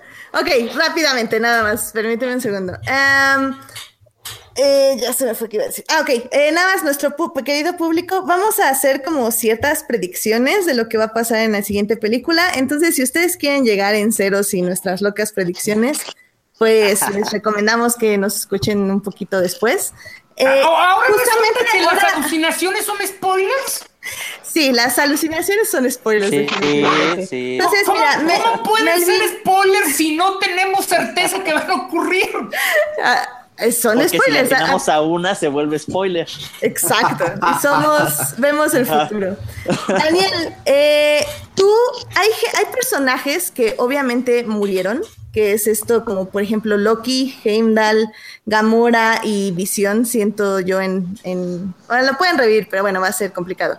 Tú, eh, justo en los personajes que murieron, eh, que desaparecieron gracias al guantelete de Thanos, ¿Cómo piensas tú que van a regresar a la siguiente película, a la batalla final? Eh, yo me supongo que van a aplicar la de, alguna de las de los cómics, que será el capitán tomando el, el guantalete, puede ser una. Eh, la otra es que derrotan a Thanos, destruye el guantalete y regresan. De hecho, creo que lo, todos estos desaparecen precisamente porque son los que están asegurados para más secuelas. Es la mejor forma de tenerlos a salvo y de explicar por qué no mueren en una gran batalla. Ah, porque están muertos y eso sí pueden revivir. Como bien dices, los que murieron por otra causa ajena al guantalete, eso sí ya no creo que regresen, excepto Visión, porque es un robot al final del día. Y creo que todo va a ser en un, en un momento de un gran clímax, porque al fin escucharemos al capitán diciendo Avengers Assemble. Creo que va a ser lo, el momento cumbre de la película y realmente de lo de esta gran, de este corte de cajas, podría decir, del universo Marvel. Eh, Tú, Carlos, ¿qué piensas? Eh, opino muy similar. Este, yo creo eh, que la razón por la que Hawkeye y Ant-Man no están fue muy clara. Este, están, en, están en sus casas porque son los dos Avengers que sí tienen una familia fuera de la Pantera, claro. Pero este, pero vamos, están en sus casas y obviamente si desapareció la mitad del universo, alguien de sus familias desapareció y esto los, los vuelve a traer a la contienda, ¿no? Hawkeye regresa, se unen los seis Vengadores originales y yo creo que efectivamente va, va- va- a ocurrir, digamos, este cambio, ¿no? Este, entre se van, se van los Vengadores originales y se queda todo el elenco que tiene contratos para las siguientes películas, los que acabamos de conocer como Doctor Strange, Black Panther, Spider-Man, ¿no? El resto de los Guardianes. Em, no sé de qué manera vayan a terminar los, los seis Vengadores. Obviamente va a haber un par de muertes, es lo más seguro, sobre todo la del Capitán América. Me atreveré a decir que a lo mejor a, otro par los retiran, como la Viuda Negra, ¿no? Este, a Hawkeye también. Eh, y respecto a las muertes de esta película, eh, me atreveré a decir que pues, en- eh, pues tenemos a Vision y a Gamora. Es cierto, este, lo que decía en Vision es un, es un androide, pero sin embargo la manera en que, en que Wanda le iba a quitar la, la gema era una manera muy delicada y muy tierna, por así decirlo, ¿no? Pero Thanos le destruyó la cabeza. Entonces, eso, eso dificulta un poquito las cosas. Sin embargo, recordemos que Shuri logró rescatar algo, no sabemos qué, y pues es un genio, ¿no? Y, y, y lo, con lo que quiero cerrar este, es que Eh, Gamora tiene que ver con lo del sacrificio de la piedra del alma, ¿no? Y me da la impresión de que la piedra del alma justamente hace eso, o sea, toma almas y las manda a esta especie de limbo en el que Thanos se encuentra con Gamora hacia el final, ah, con la Gamora niña, y que, y que Gamora está finalmente atrapada ahí. Y es posible que a lo mejor ahí esté la gente atrapada y haya que haber una especie de sacrificio por parte de los Vengadores originales para rescatar a los, a los nuevos, ¿no? Por así decirlo. Esa es mi, mi predicción. Sí, la verdad, eh, creo que estoy de acuerdo con ustedes. Yo tengo más fe en, en Doctor Strange y su plan. Creo que esto era todo parte del plan. No sé qué opinas, este Melvin. Este, sí, claro, y, o sea, 14 millones. Esa posibilidad incluía que Thanos ganara, sí. ¿no? De alguna Y este, entonces sí, todo es parte del plan. Creo que puede ser que Gamora, ahorita con lo que decían, puede ser que Gamora se materialice y le quite el guante, así es como aludiendo un poco más a los cómics, pero quién sabe. Quien creo que va a ser el primero que revivan va a ser a Vision, porque se tardaron mucho eh, en que Shuri lo estuviera como extrayendo eso, y Banner se echó todo un speech de que él no es la piedra y todo eso. Entonces, según servidor de Wakanda, entonces estoy seguro que va a ser el primero que reviva. Y además no, no desapareció, entonces está ahí. Este, Loki también no sé, creo que puede regresar de alguna manera. porque se me hizo como una muerte así como muy rápida, ¿no? O sea, sí sorprendió. visceral, ¿no? Pero, ajá, sí, sí, sí, pero de todos modos siento que como que le faltó un cierre más a Loki, ¿no? Yo creo que las muertes verdaderas van a llegar en, en la siguiente película. Ahí sí. Sí. yo sí me atrevo a decir que va a morir un Iron Man o un Capitán América o... O sea, si tenemos ya los Vengadores principales que ya no van a, sal- a seguir, creo que sí, ahí van a estar las muertes verdaderas. O sea, aquí están como todavía en puede que regresen, puede que no. No vi ninguna segura, no vi ninguna muerte. Sí, yo, yo me reservo mis lágrimas para la siguiente película. sinceramente. No sale absolutamente nada en esta, definitivamente. ¿Sabes qué? También pierden, ahorita que lo, lo que mencionaba Melvin, al principio Tony eh, es un speech demasiado largo al tema del bebé. A lo mejor y no muere, a lo mejor simplemente se retira porque sí se convierte en papá. Mm, buen Pero punto. ten- lo tendrías ahí, o sea. A lo no mejor lo- qué tan- a, mí, a mí me da la impresión de que a lo mejor le, le, le hace- le aplican un roadie pero permanente, o sea, lo invalidan. Tal vez. Un coma, no se habrá visto en los cómics Puede antes. ser, ajá. Em, Alberto, eh, ¿quieres agregar algo? Yo por primera vez en la vida estoy agradecido de no saber, de haber llegado, y, y a llegar en blanco a la película me refiero a todo. No solamente spoilers, sino no buscar nada de los cómics, no buscar nada de, de si en los cómics reviven alguien, si Thanos funciona de tal forma. Yo llegué literal virgen a la, a la, a la, a la película. Entonces yo solo puedo decir que yo disfruté bastante el emocionarme con la película, que es lo que creo que a veces también se nos olvida un poco, que es como disfrutar el momento de la película. Y la verdad es que, pues, yo, yo lo único que puedo decir es que lo que dicen en el chat, yo concuerdo. Me gustaría haber visto a la hermana de T'Challa, bueno, me gustaría verla ahora como líder en lugar de, de- del Black Panther original. Y, pues, la verdad es que yo sé que va a regresar Spider-Man, pero aún así fue una de las muertes más, más dolorosas que he visto en todo el universo cinematográfico de Marvel. Pero pues bueno, yo espero que sí regrese porque creo que, bueno, obviamente sí va a regresar porque ya sabemos que postproducción de película. Pero, este, pero la verdad es que yo, yo que tenía muchas dudas, sobre todo en, en el aspecto de, de, de cómo iba a ser de este Tom Holland como Spider-Man, creo que me convenció bastante y a mí sí me gustaría ver más películas de él como, como Spider-Man. Excelente. Y pues ya nada más para terminar esta parte, eh, Julio, no sé, eh, tú ya estabas diciéndonos un poco de la escena post créditos. No deja la escena postcréditos. Julio no tiene derecho a decir sus eh, teorías. Vas, adelante, por favor. es que ya, te había saltado a la escena post créditos, pero dime tu teoría y háblanos un poquito de la escena post créditos. Mira, este, la clave aquí es que aquí es donde luego llega a pesar haber leído cómics por tanto tiempo, porque de entrada yo estoy totalmente sorprendido cómo siquiera tienen incertidumbre. O sea, literalmente como pasaron las muertes, ocurrirán las resurrecciones con un chasquido. O sea, el que quien obtenga el guante infinito podrá reescribir la, la- la realidad como se le dé la gana. Pero no y, quedó eso, destruido. y eso implica, eh, o sea, la clave aquí, eso implica que tienen otras maneras de hacerlo. O sea, este, tú ves que se destruye, pero ellos no lo saben. ¿Y a dónde va el poder? ¿Cuál es, va- qué, qué es lo que van a intentar hacer? Este, una de las cosas que se ha especulado muchísimo gracias a imágenes filtradas es que van a, van a viajar en el tiempo.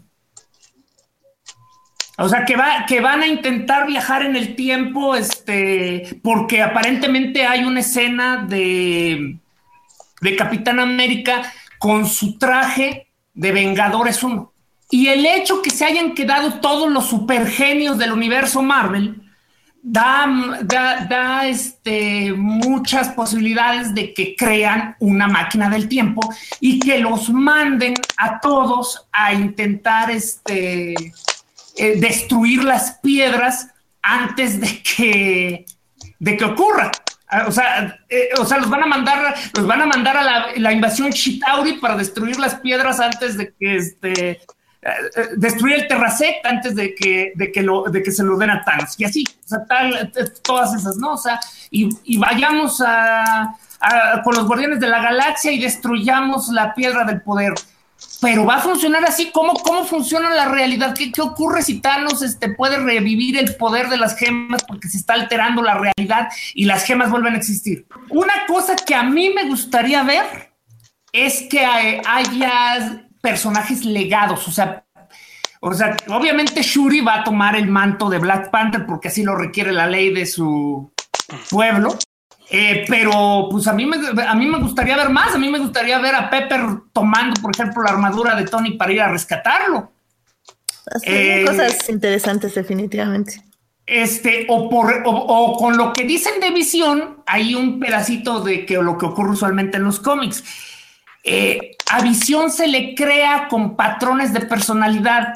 Como no tienen los patrones de Tony, pues está, o sea, probablemente lo, lo, lo hagan con los patrones de este de, de Banner y termine siendo nada más un robot, porque esa es una de las características que usualmente tiene Visión, que cuando lo destruyen y lo vuelven a construir, pierde su humanidad. Oh, sería muy triste, pero pues sí, eh, Julián García nos dice que es como eh, suena muy complicado, pero definitivamente es una de nuestras teorías. Ya veremos a qué le atinamos. Y una cosa que sí deben darse una idea es que, eh, salvo viajes en el tiempo, yo no creo que haya resucitaciones este, momentáneas. O sea, si van a resucitar, van a resucitar todos de golpe porque tienen que hacerlo. O sea, recuerden, esto no solo involucra a 10 personajes, esto involucra a la mitad del universo habitado. O sea, miles de millones de millones simplemente murieron. Entonces, este, ¿cómo es posible que, que esas personas no vayan a resucitar? O sea, eso ya es un hecho. Van a resucitar todos. Y en base, y esta es mi mayor predicción, que, que siempre me meten problemas con mi podcast. En base a una resucitación y alteración completa de la realidad, lo que va a ocurrir al final con todos los personajes es que simplemente no solo no van a morir, sino que no se van a retirar. Porque cuando se altera la realidad, Robert Downey Jr. ya no va a ser Robert, ya no, ya no va a ser Iron Man, va a ser un nuevo actor. Definitivamente es una muy controversial. Justamente ya Alberto Morano estaba diciendo que no dijiste tus predicciones, sino que reiniciaste el, MCU y definitivamente fue eso. No, no lo estoy reiniciando porque, o sea, se va a quedar, o sea, Tom Holland tiene como cuatro películas y para este, y para esto, los Guardianes de la Galaxia todavía aguantan dos más. Thor, curiosamente, todavía le daría una más. No, pero ya Chris Hemsworth creo que ya, ya terminó su contrato, aunque se lo podrían renovar por este nuevo furor que, que causó este, este Waititi. Eh, Melvin, ya, o bueno, Daniel o Melvin, eh, ¿quién de ustedes dos nos puede hablar de la escena post créditos? Daniel. bueno, eh, al fin los rusos tocan a Nick Fury, que era lo único que, yo tenía queja de, Civil War. Y aunque sea la escena post créditos, está muy padre. Eh, sale él junto con María Gil, nuevamente ignorando la serie el aborto de serie que se convirtió en los agentes de Shield y da pie al personaje que han que llevan años intentando popularizar tanto en cómics y ahora en película a la Capitán Marvel. Ojalá en las películas lo logren porque realmente en los cómics no dan una con el personaje, hasta hicieron Civil War 2 con tal de tratar de ponerla al centro y, no, no lo logran. Eh, al fin del día un personaje derivativo y que nunca le pusieron atención y ahorita con calzador lo quieren meter como a los inhumanos. Pero creo que en las películas tiene es un buen punto de inicio. Nadie la conoce, así que no importa, o casi nadie la conoce. Así que lo que te presenten va a ser algo fresco y novedoso. Sí, Dios sabe que necesitamos más heroínas en el Marvel. Lo que bueno que es más raro es cómo funciona el, hacer esa escena, porque básicamente la película de Capitana Marvel va a ocurrir hasta después de los Avengers y luego todavía va a ocurrir en el pasado. Entonces, ¿la vamos a ver primero en Avengers 2? Digo, Avengers 4. Sí, es como Spider-Man. Primero te lo presentaron y luego ya le dieron su película y es, eso es lo interesante, porque aquí ya la vas a ver en todo su esplendor. En su película vas a ver su origen. Hasta ya hubo fotos filtradas de. La película sale antes de Avengers 4. La, película sale en marzo y Avengers sale hasta Ajá, Exacto. Bueno, dos meses de diferencia. No, entonces sí funciona bien. y de todos modos hubiera funcionado, ¿eh? y creo que va a ayudar mucho Samuel L. Jackson. O sea, él va a llevar De hecho, a mí se me, de, hecho, a mí se me hace un poco este, cruel, o sea, porque básicamente te están diciendo que no puede sostener su propia película. Eh, pero es Marvel, es su primera película de, heroína mujer, entonces ah, les, doy, el punto de su nerviosismo. Pero ya tuvieron, o sea, ahorita en Infinity tuvieron ya su escena con puras heroínas mujeres, lo cual estuvo increíble. De hecho, justo cuando eh, Okoye dice así como, oh, me siento rara, algo, algo dice, no me acuerdo. Yo dije, no, y entonces vi que se desvanecía Black Panther y dije, ah, ok, está bien. creo, que ya entendieron como quiénes son realmente quiénes. Entonces sí, estoy muy emocionada, pero justo antes de esa película viene Ant-Man and the Wasp. Uh, Carlos, ¿qué esperas de esta película? Eh, ¿Emocionado, no emocionado? Me emociona mucho ver a la avispa y a la avispa por primera vez y la, interacción. Si algo he aprendido con las películas de Marvel es, eh, sobre todo porque en algunas de las últimas, la acción es lo que menos me ha gustado. Con, en, el caso de Guardians of the Galaxy 2 y Ragnarok, el exceso de CGI. En el caso de, Black Panther, se me hicieron muy planas las secuencias de acción. Es la interacción. E Infinity War respeta eso. Digo, aparte de que la acción está padrísima, el verdadero corazón del MCU son las interacciones entre los personajes. Entonces, darle ya su contraparte, por así decirlo, un igual a, la hormiga, está padrísimo, sobre todo porque sí se nota en los trailers que, Scott tiene, digamos, una especie de complejo de inferioridad de que, pues, este, eh, la avispa vuela y lanza cositas, ¿no? Entonces está más padre y no me lo dieron a mí, ¿no? Entonces me, me, emociona muchísimo ver eso y ver qué onda con, con este, con, la, con, con la primera avispa y también, pues, tener otra villana, ¿no? Ya no solo a Hela, sino a Ghost me, llama mucho la atención cómo va a funcionar. Entonces estoy muy, muy animado y el póster de que salió ayer me encantó. Buenísimo, sí. Yo realmente espero algo mejor que Iron Man, digo, que Ant-Man. Eh, la verdad es que cuando vi Ant-Man me gustó, como dijo Julio en su podcast de crónicas, o sea, es una película de robo, y eso está padre, pero la verdad yo viví frustrada Ant-Man porque yo decía, o sea, es que ¿por qué le están dando el traje ese inútil cuando claramente Evangelini es súper mega superior a él? Porque no estaba listo el de la avispa. Sí, pero pues, o sea, era como, ah, ah, hombres. Pues mira, ¿ves lo, que te pasa cuando pones dobles estándares? Estabas defendiendo la decisión de Marvel de meter a, Nick Fury en una película de Carol Danvers y ahora te das cuenta de lo que se siente cuando quieres que la protagonista sea la importante y la hacen a un lado por el hombre baboso. Este, pero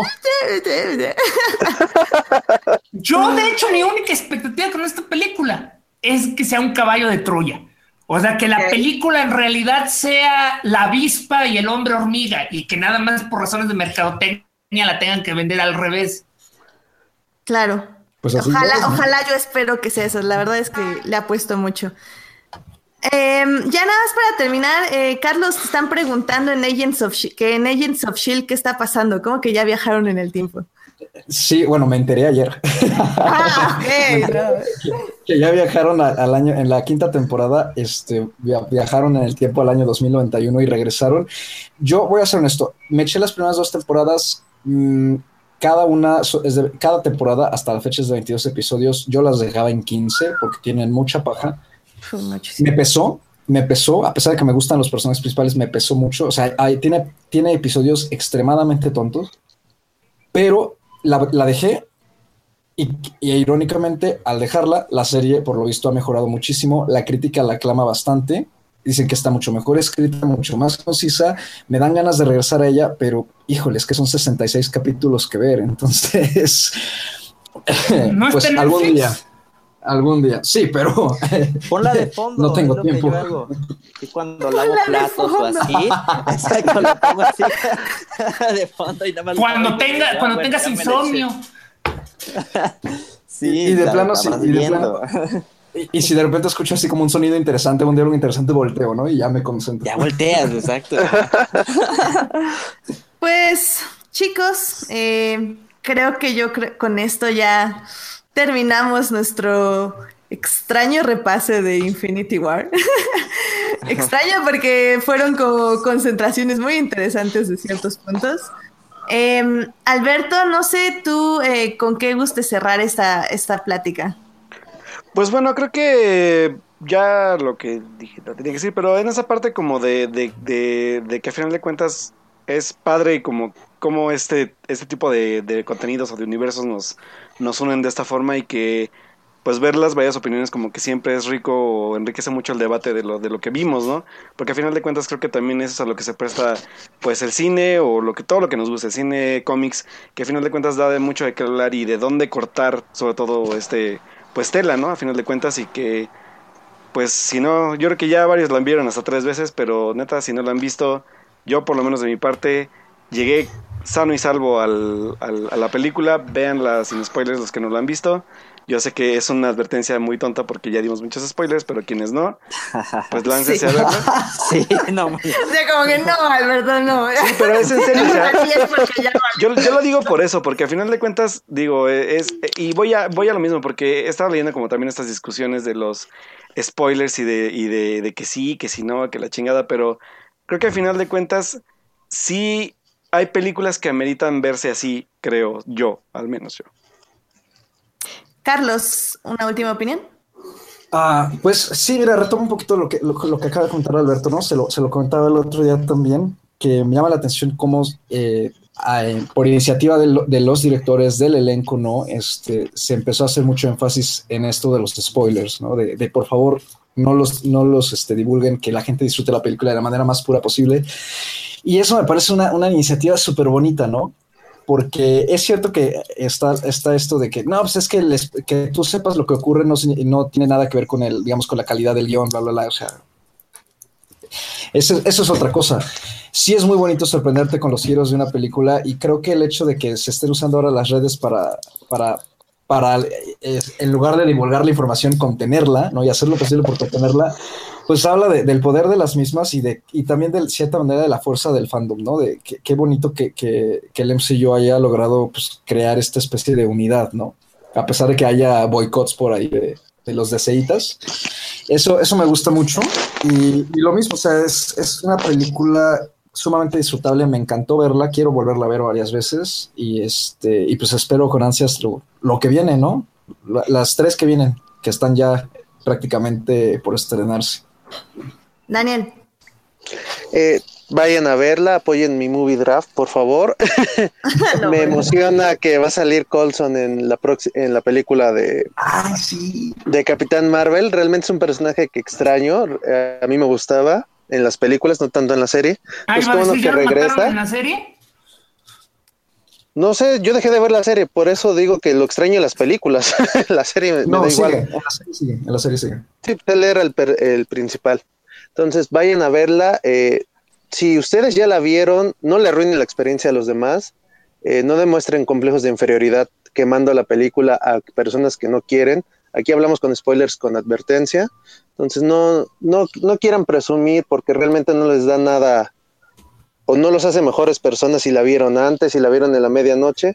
Eso no les da nada especial. Simplemente disfruten sus películas y no le arruinen la experiencia a los demás. Eh, Julio.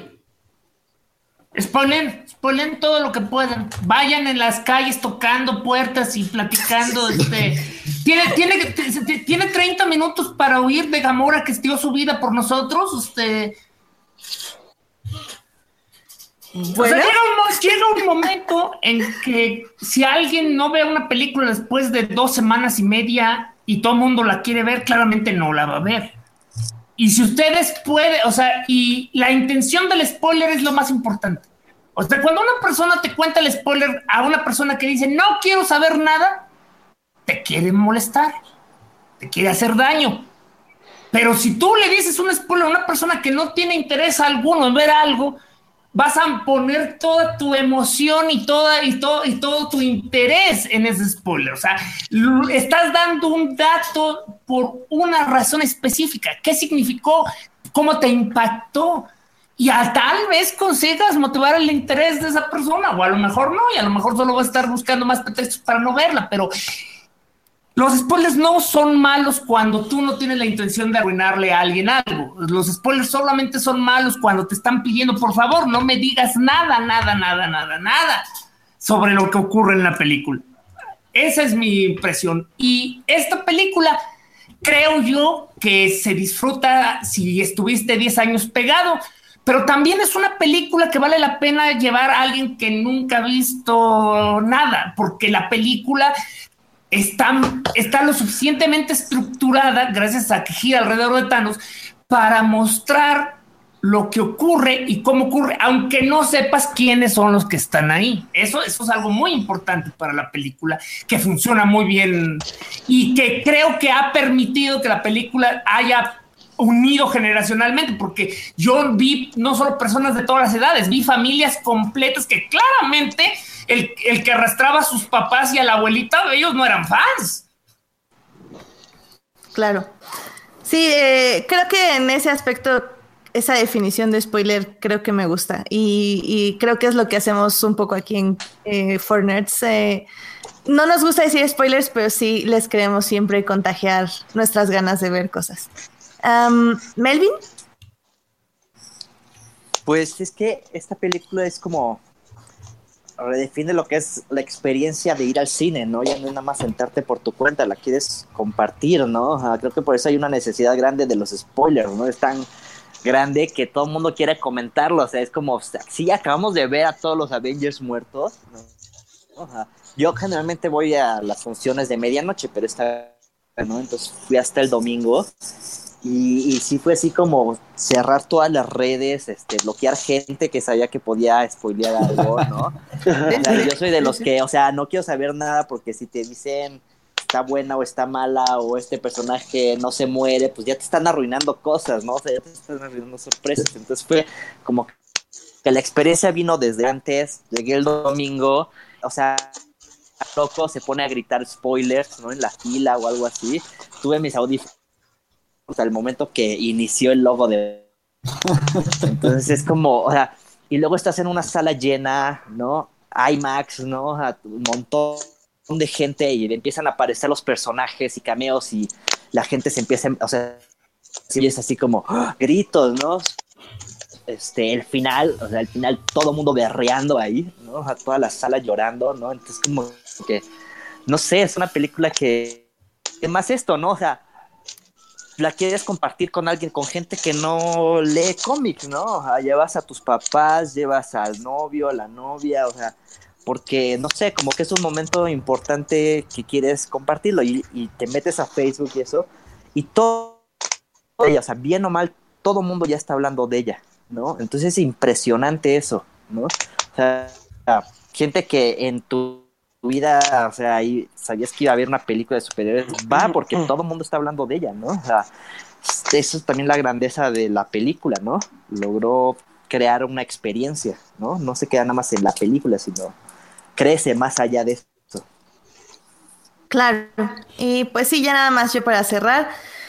Eh, me gustaría recomendarles este, la secuela televisiva no autorizada de Infinity War, llamada The Leftovers, eh, donde efectivamente no desaparece la mitad de la población, pero sí desaparece un 2%.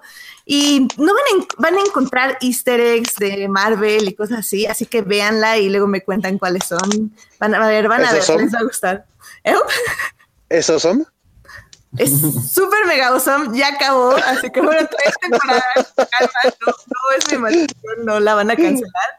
The Leftovers, secuela no autorizada televisiva de Infinity War. Por favor, vayan a ver desde HBO, les va a gustar muchísimo, súper amigable con la gente, súper familiar. Luego me encuentran, luego me hablan cuando estén súper deprimidos, digo, ¿qué? Entonces, pues ya, esa sería como mi conclusión de Infinity War. Vean Leftovers. pues yo creo que con eso, ¿perdón? ¿Me iba a decir algo, no? Mm. Eh, pues yo creo que con eso ya concluimos este programa. Eh, muchísimas gracias por acompañarnos, chicos. Eh, Carlos, ¿dónde te pueden encontrar? Eh, me pueden encontrar en Twitter como Charles-Rider y, este, y ahí mismo está mi link para mi perfil de Letterboxd. Eh, y bueno, pues ahí me pueden seguir para cualquiera de mis opiniones, aunque de momento voy a estar un poquito menos activo en las redes, pero este, ahí siempre que me manden algo, se los contesto enseguida. Excelente, Daniel. En arroba danguki pueden eh, leer todas las nerdadas que pongo. Cada miércoles en Destripando, el único programa de superhéroes sin tanto cuento. Y también colaboro en altafidelidadmagazine.com.mx. Julio. A mí me localizan en el, en el podcast de Crónicas de Multiversos. Grabamos todos los jueves en YouTube. Nos pueden bajar en iTunes y cualquier otro y cualquier otro este, solicitador de, de audio que manejen. Este crónicasdelmultiverso.com es el es, es, el, es, el, es, es, la página, también nos encuentran este, con, eh, en Blogspot como este donde está el archivo del eh, donde está el archivo del podcast y en Facebook como Crónicas del Multiverso este ahí tenemos ahí participamos todos este usualmente búsquenme con alguna pregunta y les estaré respondiendo a los 30 segundos o sea si tienen ganas de saber de lo que sea este ahí estoy y este, pues por ahí aparentemente al público no le gustó demasiado mi voz y, mi ímpetu, pero a quien sí le ha gustado, básicamente hay seis como yo, este, agarrándose de las greñas. No, no, no, no, no, no. Digo, o sea, Julián y yo te estuvimos defendiendo mucho en el chat porque Definitivamente yo soy Team Falange, este es como es tu nombre en Crónicas del Multiverso. Eh, pero como decía Julián en el chat, creo que si eres un gusto adquirido. pero la verdad es que yo soy muy fan y Crónicas del Multiverso graba en la madrugada y la verdad no se lo pueden perder. Es, es, un podcast que me gusta muchísimo y que sí, son muy intensos, pero digo, aquí también nos ponemos intensos que de otra forma. Entonces, hay que comparar intensidades, no se preocupen, querido público, es nada más, em, es como digo, un gusto adquirido. Melvin, ¿dónde te podemos encontrar? En Twitter y e Instagram, como melfs, arroba melfslove. el único que trataré de estar más presente en Fortnite creo que ya está más tranquila la chamba, pero bueno. Eso digo, eso de Marvel. No, creo que he salido más yo. Sí, de hecho.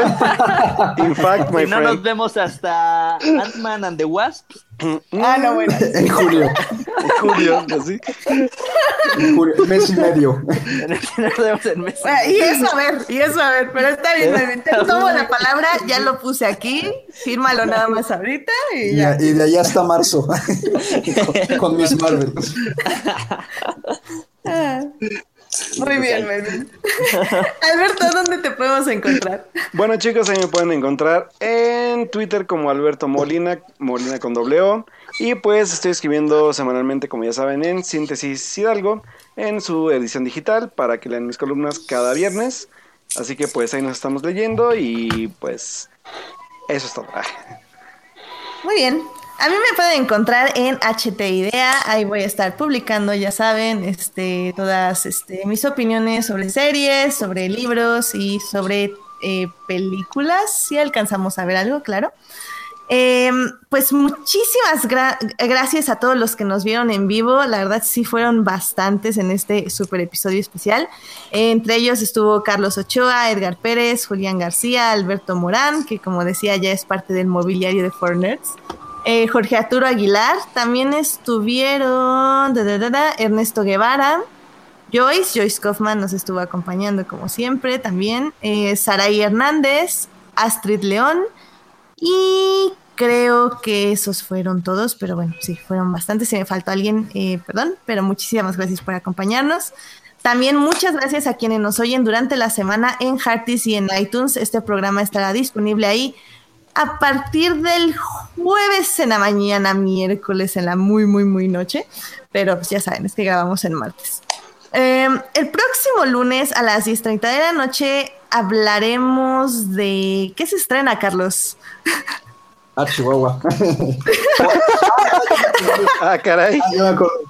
I Love Dogs. Deadpool, ¿no? ¿no? ¿Es cuando se No? Deadpool debe ser dentro de 15 días. No, I Love Dogs. I Love Dogs. I love Lo- dogs. I Love Dogs, claro, vayan a ver la nueva película de Wes Anderson. Este, la vamos a discutir definitivamente aquí en Fornets. Eh, y también estamos preparando algunos programas especiales que tal vez incluyan a gente que esté aquí. Obviamente no a Melvin, porque Melvin este, no va a estar aquí este, hasta Ant-Man and the Wasp, pero bueno, ya, ¿qué le vamos a hacer definitivamente? Mm, mm. Eh, pues muchas gracias por escucharnos, muchas gracias por acompañarnos, chicos. Eh, vayan al cine, vean las tres películas que también siguen en cartelera comercial, entre ellas La Cuarta Compañía, también sigue ahí, sigue I Love Simon y es eh, la otra película que nos recomendó Alberto, Sueño en otro idioma. Así es. Ahí sigue todavía como en dos o tres, este, tres salas de cine. Eh, pero bueno, muchísimas gracias por escucharnos. Nos oímos el próximo lunes a las 10.30 de la noche en vivo aquí en su canal de YouTube. No se olviden seguir nuestra página en Facebook y que tengan una linda semana. Adiós. Bye bye. Cuídense Adiós. mucho.